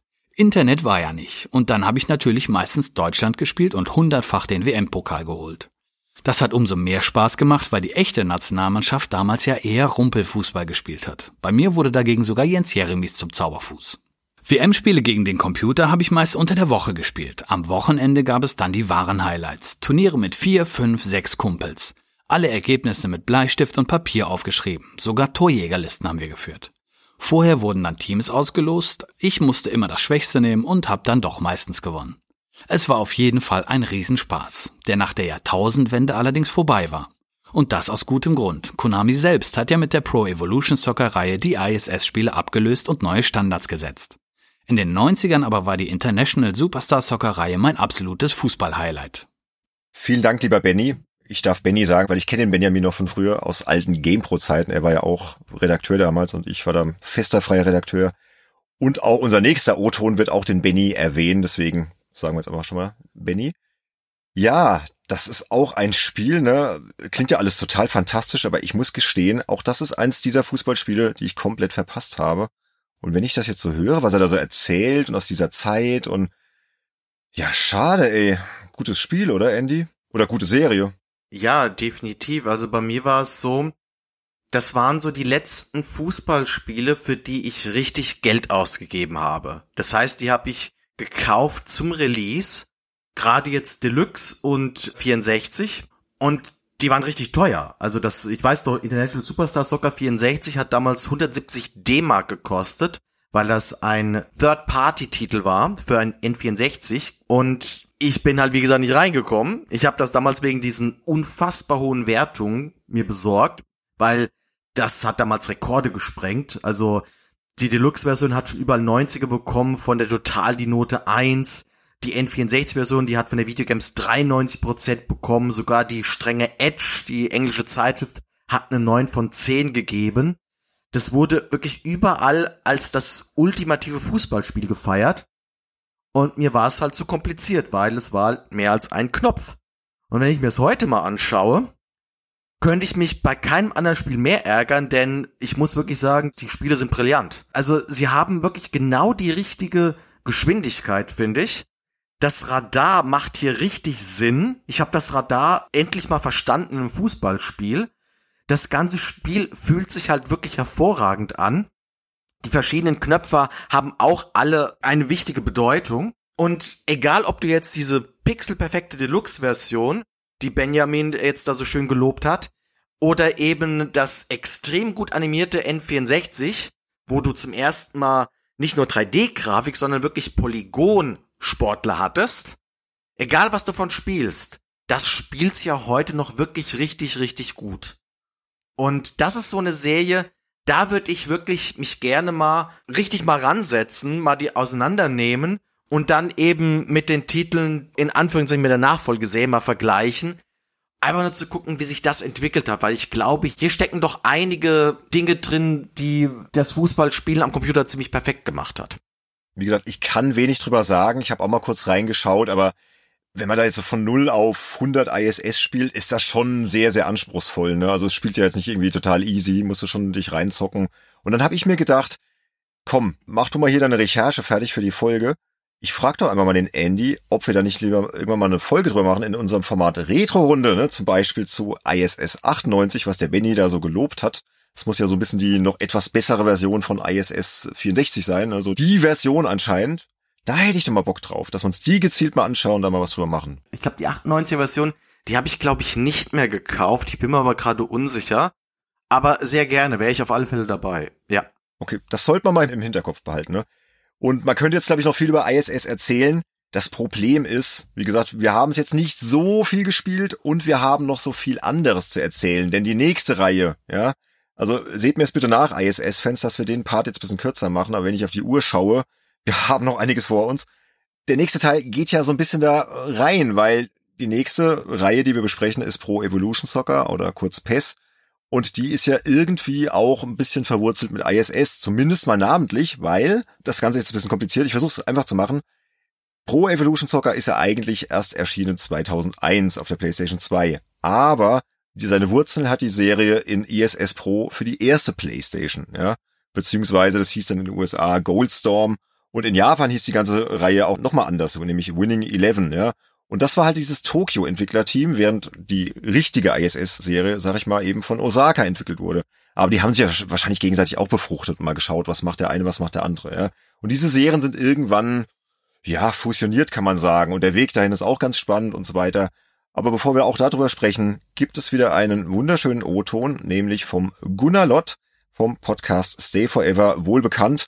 Außerdem, klar, Gunnar war Chefredakteur von der GamePro und von der GameStar daher kenne ich ihn auch, und mal hören, was Gunnar zu PES zu erzählen hat. Hallo, ich bin Gunnar und ich bin Fußballfan. Ja, jetzt ist raus, aber hier unter uns kann ich ja sagen, Fußball in all seinen Formen hat einen nicht unwesentlichen Teil meines Lebens eingenommen bisher. Und tut es noch. Das ging vom selber Spielen im Verein und auf dem Bolzplatz bis zu fast religiöser Lektüre des Kicker-Sonderheftes als Junge bis zu Stadionbesuchen und Auswärtsfahrten. Und vor ein paar Jahren sogar zur Gründung eines Taktikblocks über meinen Stammverein Hannover 96. Ist mittlerweile eingeschlafen, das Block. Und der Verein auch irgendwie. Apropos Auswärtsfahrten, hier Geheimtipp, die beste Stadionbratwurst ist die Feuerwurst in Sandhausen. Lege ich meine Hand für ins, ähm, ins Feuer. Und natürlich habe ich immer Fußball als Videospiel gespielt. Das hat begonnen Mitte der 80er mit International Soccer. Aber den größten Claim in meinem Herzen hat Pro Evolution Soccer abgesteckt.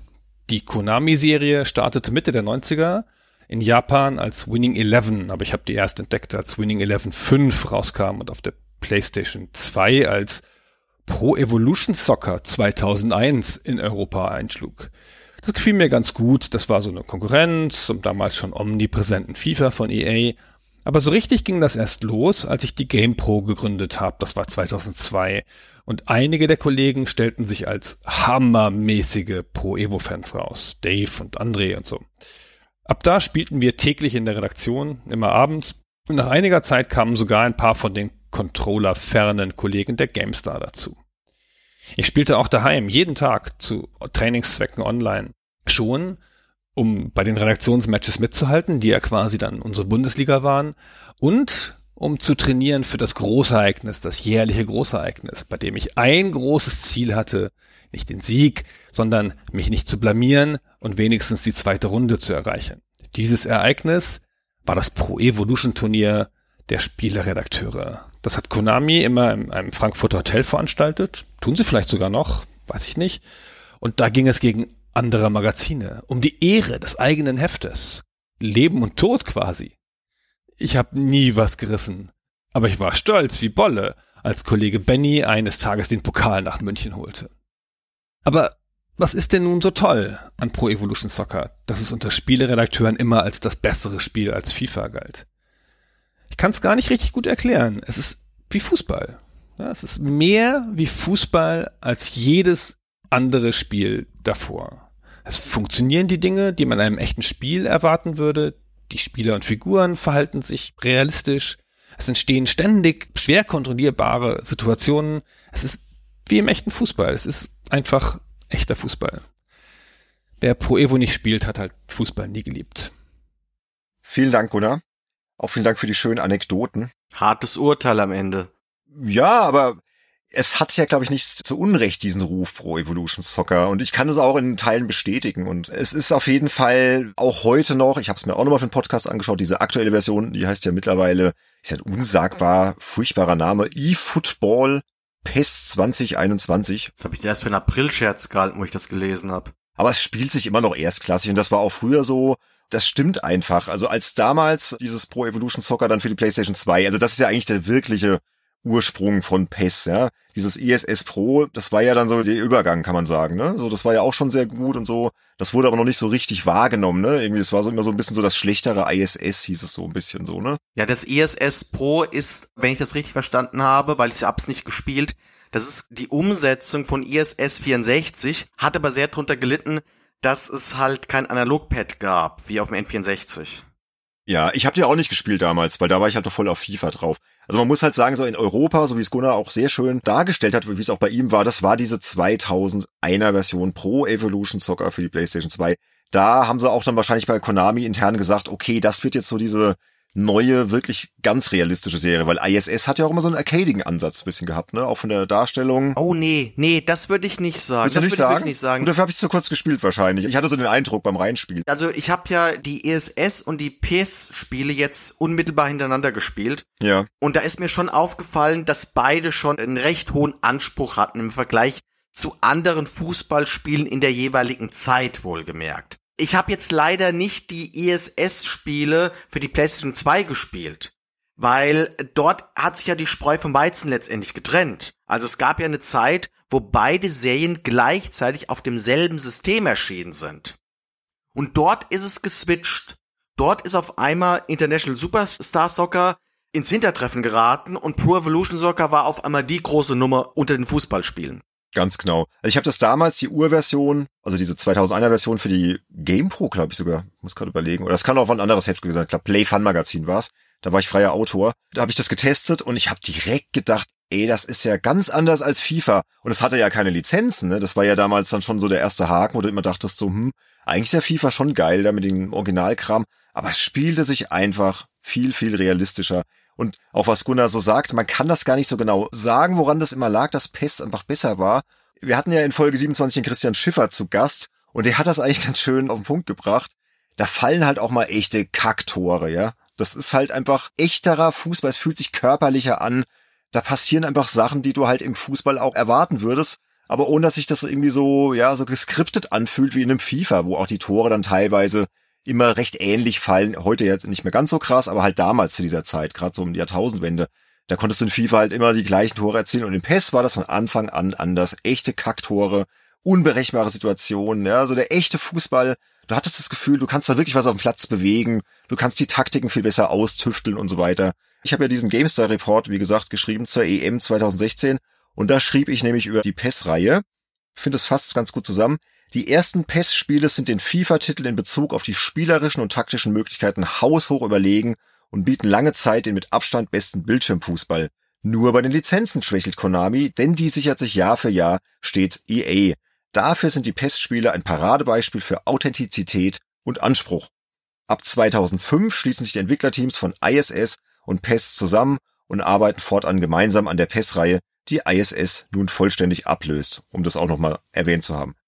Was mir da aufgefallen ist, bei FIFA hatte ich nicht das Gefühl, dass das so ist wie eine Fußballübertragung, die ich von der Europa- oder einer Weltmeisterschaft her kenne.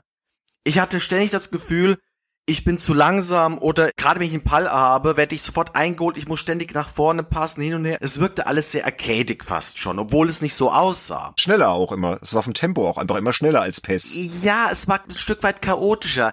Bei PES jedenfalls ist mir aufgefallen, das hat sich genauso gespielt und genauso angefühlt, wie ich eben Fußballspiele im Fernsehen kenne. Genau, ja. Da konnte ich genau das so machen. Ich konnte wirklich mit geschickten Pässen oder Schüssen nach vorne, konnte ich von meinem Feld rüber zum Feld des Gegners, ohne jetzt, dass ich da ständig mich wie in einem Silent Hill Spiel verfolgt gefühlt habe. Und die Mitspieler haben sich auch immer cleverer verhalten, fand ich damals schon, als die FIFA-KI. Die Gegner warten halt mehr ab und reagieren mehr auf das, was du tust, anstatt dir ständig hinterher zu grätschen. Oder hinterhergrätschen ist ja falsch, sondern in FIFA überrollen sie dich die ganze Zeit, also in den alten. Ich weiß, wie gesagt, nicht, wie es in den neuen ist.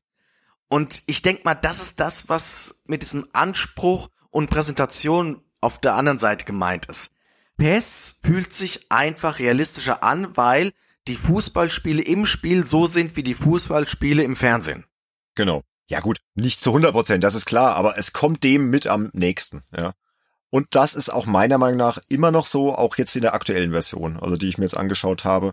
Wie gesagt, man muss auch immer sagen, kurze Spieleindrücke ist natürlich jetzt kein Hardcore-Test, ne? Also, liebe Hörerinnen und Hörer, seht uns nach, wir mussten ja diese Folge hier recht aufwendig vorbereiten. Da kannst du nicht jedes Fußballspiel 10 Stunden spielen oder 15 Stunden.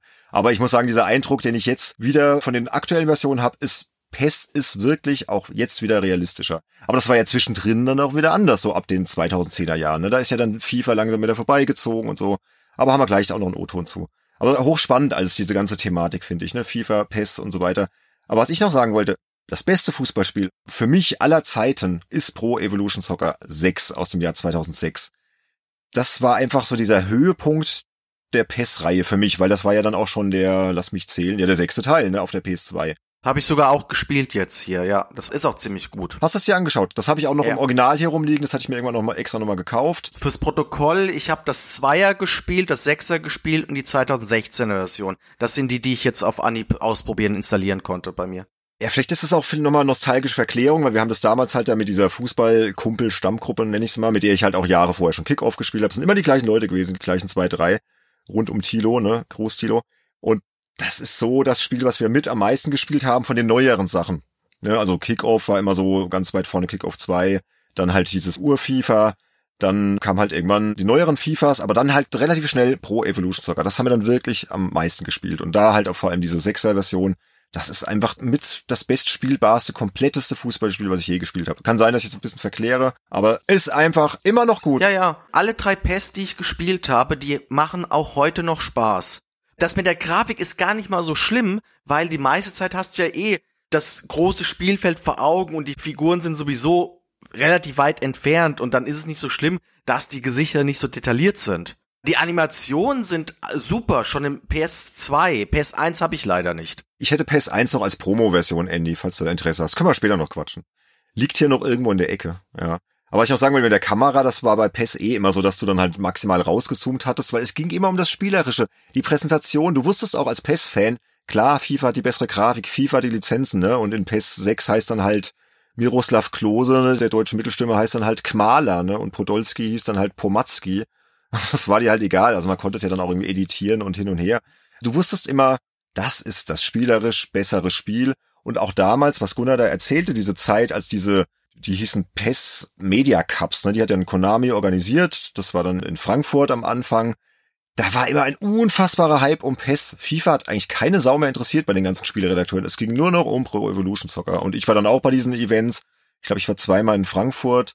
Und da war immer so eine super Turnieratmosphäre, gab es einen Turniermodus, Redakteure haben gegeneinander gespielt, von der GameStar, von GamePro, von Computec diverse, PC Games, freie Journalisten wurden eingeladen und so weiter. Und ich war da immer ja relativ früh raus, was wahrscheinlich aber auch daran lag, dass es da immer sehr viele gute Cocktails gab und viel zu essen und es war einfach ein riesen spaßiger Event. Also ganz tolle Zeit, denke ich sehr gerne dran zurück. Und der Kollege Olaf, ja, der Olaf Bleich, ja, ihr wisst ja, unser Ex-Mitstreiter, den wir jetzt vor kurzem quasi ins zweite Glied von Games Insider verabschiedet haben, der war da immer richtig erfolgreich. Ich glaube, der hat es auch schon ins Finale geschafft und so. Und ja, der hätte gleich noch zu diesem ganzen Themenkomplex Pro Evolution Soccer FIFA, was ist denn jetzt eigentlich besser? Was hat sich da über die Jahre getan, noch was zu erzählen? Aber bevor ich ihn jetzt einspiele, Andy, möchtest du noch was zu Pro Evolution Soccer loswerden? Nee, nee, da bin ich jetzt eigentlich durch. Würde ich sagen, wir als ja Leute, die die neueren Teile nicht so intensiv spielen, geben jetzt mal nochmal die Bühne an den Olaf. Wie gesagt, wer es noch nicht mitbekommen hat, Olaf ist nicht mehr offiziell Teil des Games Insider Trios, bestehend aus Sönke, Andy und mir. Aber der werkelt immer noch so ein bisschen mit im Hintergrund und er hat sich netterweise bereit erklärt, für diese Folge einen Einspieler zu produzieren und wird jetzt ein bisschen so diese Gretchenfrage thematisieren. Ja, was ist denn jetzt besser? PES oder FIFA? FIFA gegen Pro Evolution Soccer. Wie viele Artikel habe ich in den vergangenen 20 Jahren wohl über diesen Konflikt, über das Duell, über das Lokalderby dieser beiden Fußballspiele geschrieben? Es waren garantiert sehr, sehr viele, weil ich bin ein Fußballfreund, ich bin aber vor allem ein Fußballfreund des virtuellen Kicks und entsprechend habe ich beide Spiele sehr oft betreut und muss da natürlich sagen, aus wirtschaftlicher Sicht gibt es natürlich eine gewaltige Rivalität zwischen FIFA und Pro Evolution Soccer. Als Spieler allerdings, da bin ich sehr, sehr froh, dass wir bis heute zumindest zwei verschiedene Fußballspiele haben, die sich nicht nur einen Konkurrenzkampf liefern, sondern auch dadurch bedingt natürlich gegenseitig inspirieren. Und damit hallo und herzlich willkommen zu diesem kleinen Einsprecher zu dem Konkurrenzkampf zwischen FIFA und Pro Evolution Soccer. Mein Name ist Olaf Bleich. Ihr kennt mich noch als Stammmitglied hier bei dem Games Insider Podcast. Inzwischen eher dann als gern gesehener Gast und meine Abstinenz hat jetzt gar nicht mal so lange gedauert, wenn man ehrlich ist. Also ich bin jetzt da hier schon wieder dabei und werde so ein bisschen was über FIFA gegen PES erzählen, weil ich habe es gerade angesprochen. Die Geschichte dieser beiden Spiele, die reicht sehr, sehr weit zurück. Und tatsächlich ist es auch so, dass diese Geschichte in meiner persönlichen Spielervergangenheit sehr tief verankert ist. Ich habe immer sehr viel Fußballspiele gespielt. Einige davon wurden heute bereits angesprochen. Ich war ein großer Fan von Kickoff, Sensible Soccer, Micropro Soccer und wie sie nicht alle heißen. Also das habe ich alle gespielt und ich muss sagen, dass ich am Anfang gar nicht besonders warm mit FIFA geworden bin. Mit FIFA International Soccer konnte ich wirklich gar nichts mit anfangen, sondern ich bin da tatsächlich, wie sehr, sehr viele, dann auch bei Frankreich 98 eingestiegen und bin dann tatsächlich erst über meinen Redakteursjob in Berührung mit ja Konamis Interpretation des virtuellen Kicks gekommen. Und das war damals bei mir in Form von International Superstar Soccer Pro für die PlayStation.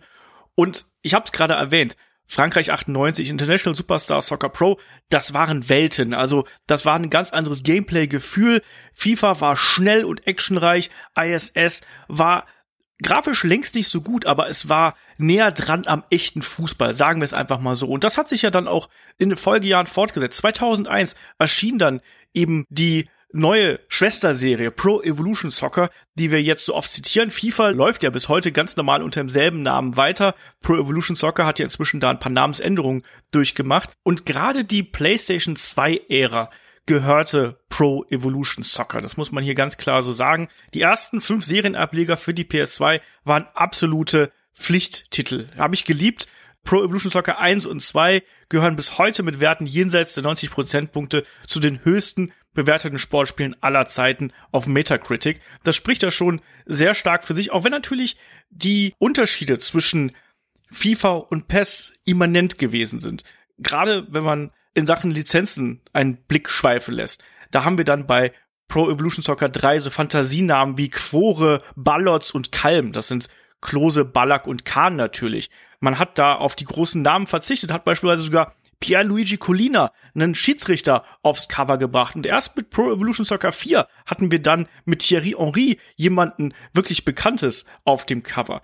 Bei FIFA sah das ganz, ganz anders aus. Da hat man mehr Wert auf die Lizenzen gesetzt, auf die Präsentation gesetzt. War längst nicht so komplex, längst nicht so realistisch, gerade was das Passgeschehen und so angeht. Oftmals hat man sogar versucht, das Spiel ein bisschen zu verkomplizieren.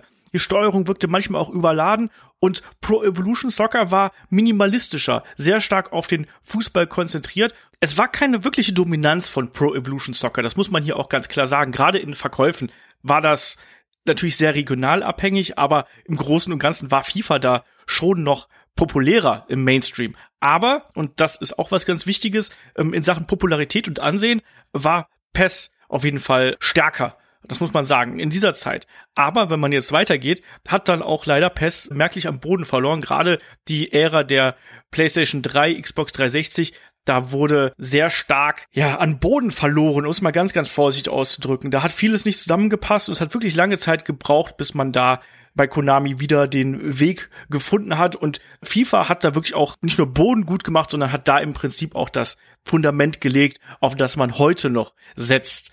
Und in dieser Zeit kamen dann eben auch Funktionen dazu, wie beispielsweise FIFA Ultimate Team, unser Lieblings-Lootbox-Sammelkartenspiel. Und ich glaube, niemand kann sich davon freisprechen, da nicht wirklich einiges an Kleingeld investiert zu haben oder sogar ein bisschen mehr. Auch Optionen wie beispielsweise kontrollierbare Jubelsequenzen, heutzutage absolut gang und gäbe, ist damals auch aufgekommen in dieser Zeit. Also da waren viele wichtige Gedanken dahinter und vor allem auch natürlich die Lizenzen, die man damals einfach eingekauft hat und sich damit sehr viel, ja, Popularität im Mainstream erkauft hat, um es ganz vorsichtig mal auszudrücken. Pro Evolution Soccer hat am Boden verloren. Das hat eine ganze Zeit lang gedauert, vor allem dann auch, bis man die Grafiktechnologie in den Griff bekommen hat. Das dauerte dann wirklich bis, ja, 2014 um den Dreh. Also Pro Evolution Soccer 2014, da gab's dann die Fox Engine und daran konnte man dann sehen, dass langsam eine Entwicklung wieder in die Serie reingekommen ist. Und das Problem war, dass zu dem Zeitpunkt natürlich dann auch schon der Zug abgefahren war. FIFA ist meilenweit vorne, meilenweit vorne, was die Verkäufer angeht.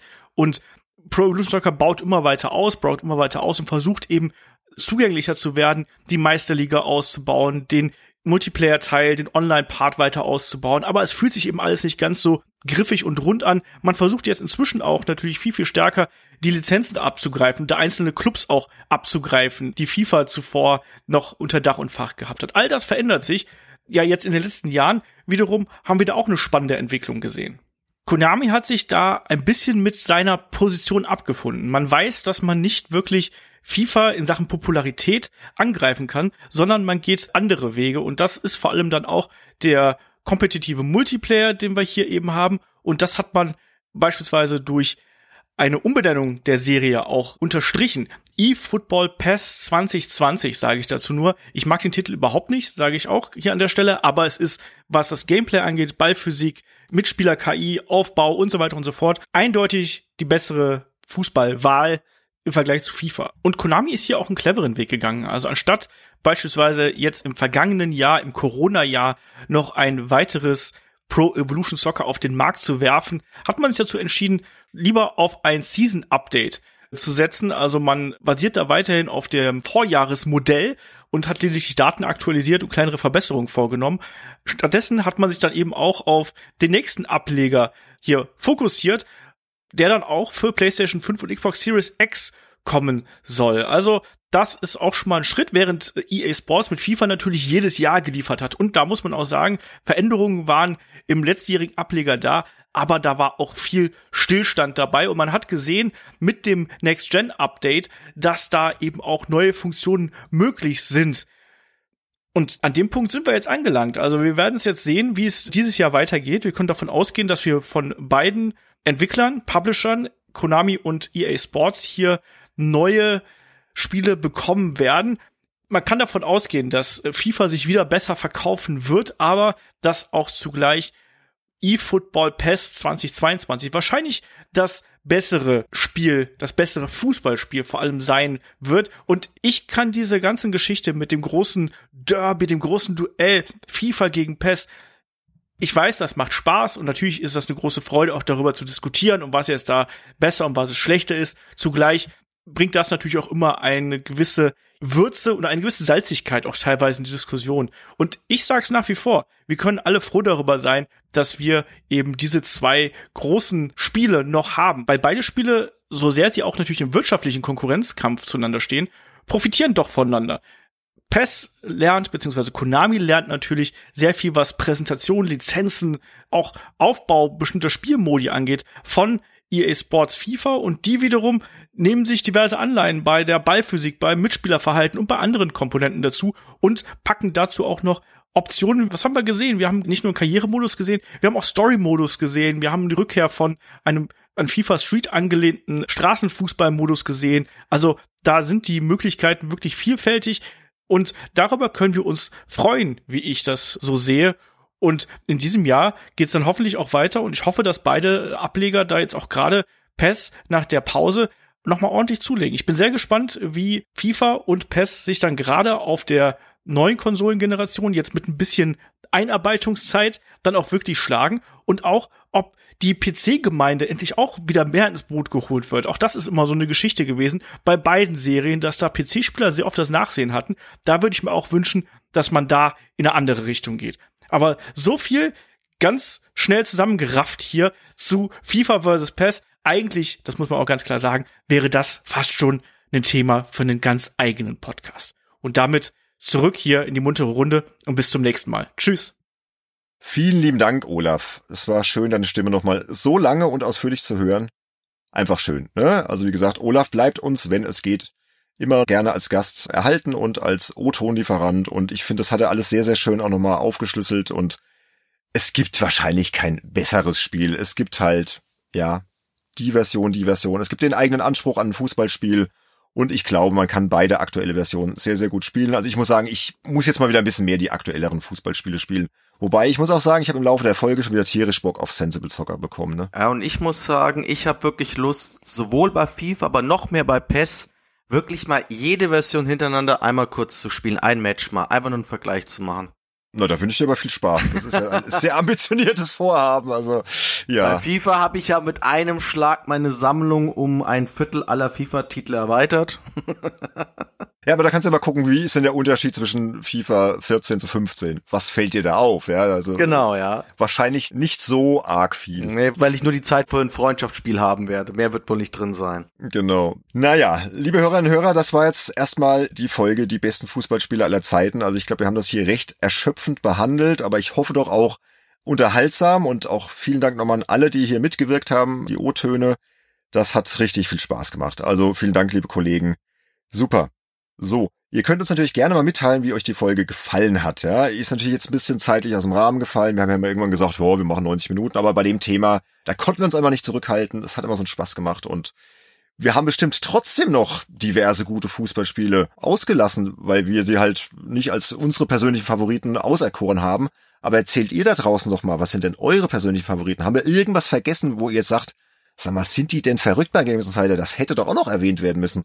Oder erzählt doch einfach mal so ein bisschen selbst, warum dieses oder jenes Fußballspiel für euch das beste Fußballspiel aller Zeiten ist. Macht das doch einfach mal, kommt zu uns auf unseren Discord-Server und da könnt ihr gerne nochmal im Feedback-Kanal so ein bisschen von euch selbst erzählen. Das würde mich sehr freuen. Genau.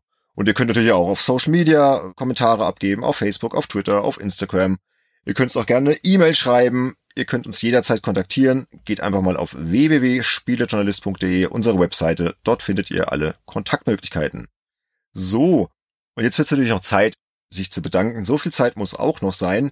Denn wir haben da draußen ja fantastische Unterstützerinnen und Unterstützer bei Patreon und Steady und alle ab der Klasse einflussreicher Insider, das ist neun Euro und aufwärts werden hier gefeiert und geehrt.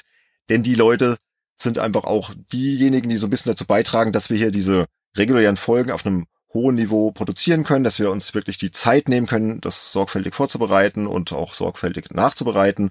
Und die sind auch die Leute, für die wir noch schöne Premium-Formate produzieren, die in letzter Zeit auch immer mehr gehört werden. Und das ist schön. Aber jetzt mal zu den Unterstützern, Andy. Das ist nämlich dein Job heute. Genau, Sönke ist nicht hier, also übernehme ich das dann für ihn. Und zwar haben wir, wie gesagt, die einflussreiche Insider-Kategorie, die mit neun Euro unterstützt wird. Da haben wir momentan drin den Marco, den Steffen Henne, Christian Wilken, Matthias Peitz, Sebastian Essner, Nick Stabel, Sebastian Hammers, JPS, Dennis Klün, Falconer, Sergej Wettstein, Fabian Polken und Tim Hildebrand. Und dann haben wir noch zwei Leute, die uns etwas mehr Geld dankensweiser geben in der 15-Euro-Klasse der spendablen Insider-Klasse, der Marcel Hessler und der Christian Reitemeyer. Und noch einen obendrauf setzen unsere Super Insider, die uns mit 25 Euro unterstützen. Der Toni Petzold, der Pascal Turin und Christian Rode, der uns ja hier sogar einen O-Ton für diese Folge spendiert hat. Vielen Dank dafür. Vielen Dank auch von meiner Seite und natürlich auch ein großes Dankeschön an alle anderen Unterstützer, die uns mit kleineren Beiträgen beglücken und auch an alle Leute, die dieses Projekt Games Insider vorantreiben. Das macht wirklich viel Spaß. Also vielen Dank alle und auch vielen Dank an euch da draußen, dass ihr so lange durchgehalten habt mit uns. Wir hoffen sehr, ihr habt ein bisschen Spaß gehabt, habt vielleicht das eine oder andere noch gelernt über diverse Fußballspiele, die ihr nicht kanntet oder konntet einfach mal schön mit uns hier nochmal in nostalgischen Erinnerungen schwelgen. Ansonsten bleibt mir jetzt hier noch der Hinweis auf die kommende Folge. Das ist Folge 29. Die erscheint wie immer an einem Freitag, nämlich den 28. Juni 2021. Und das Thema wird sein, Trommelwirbel, der eskapistische Reiz von Open-World-Spielen.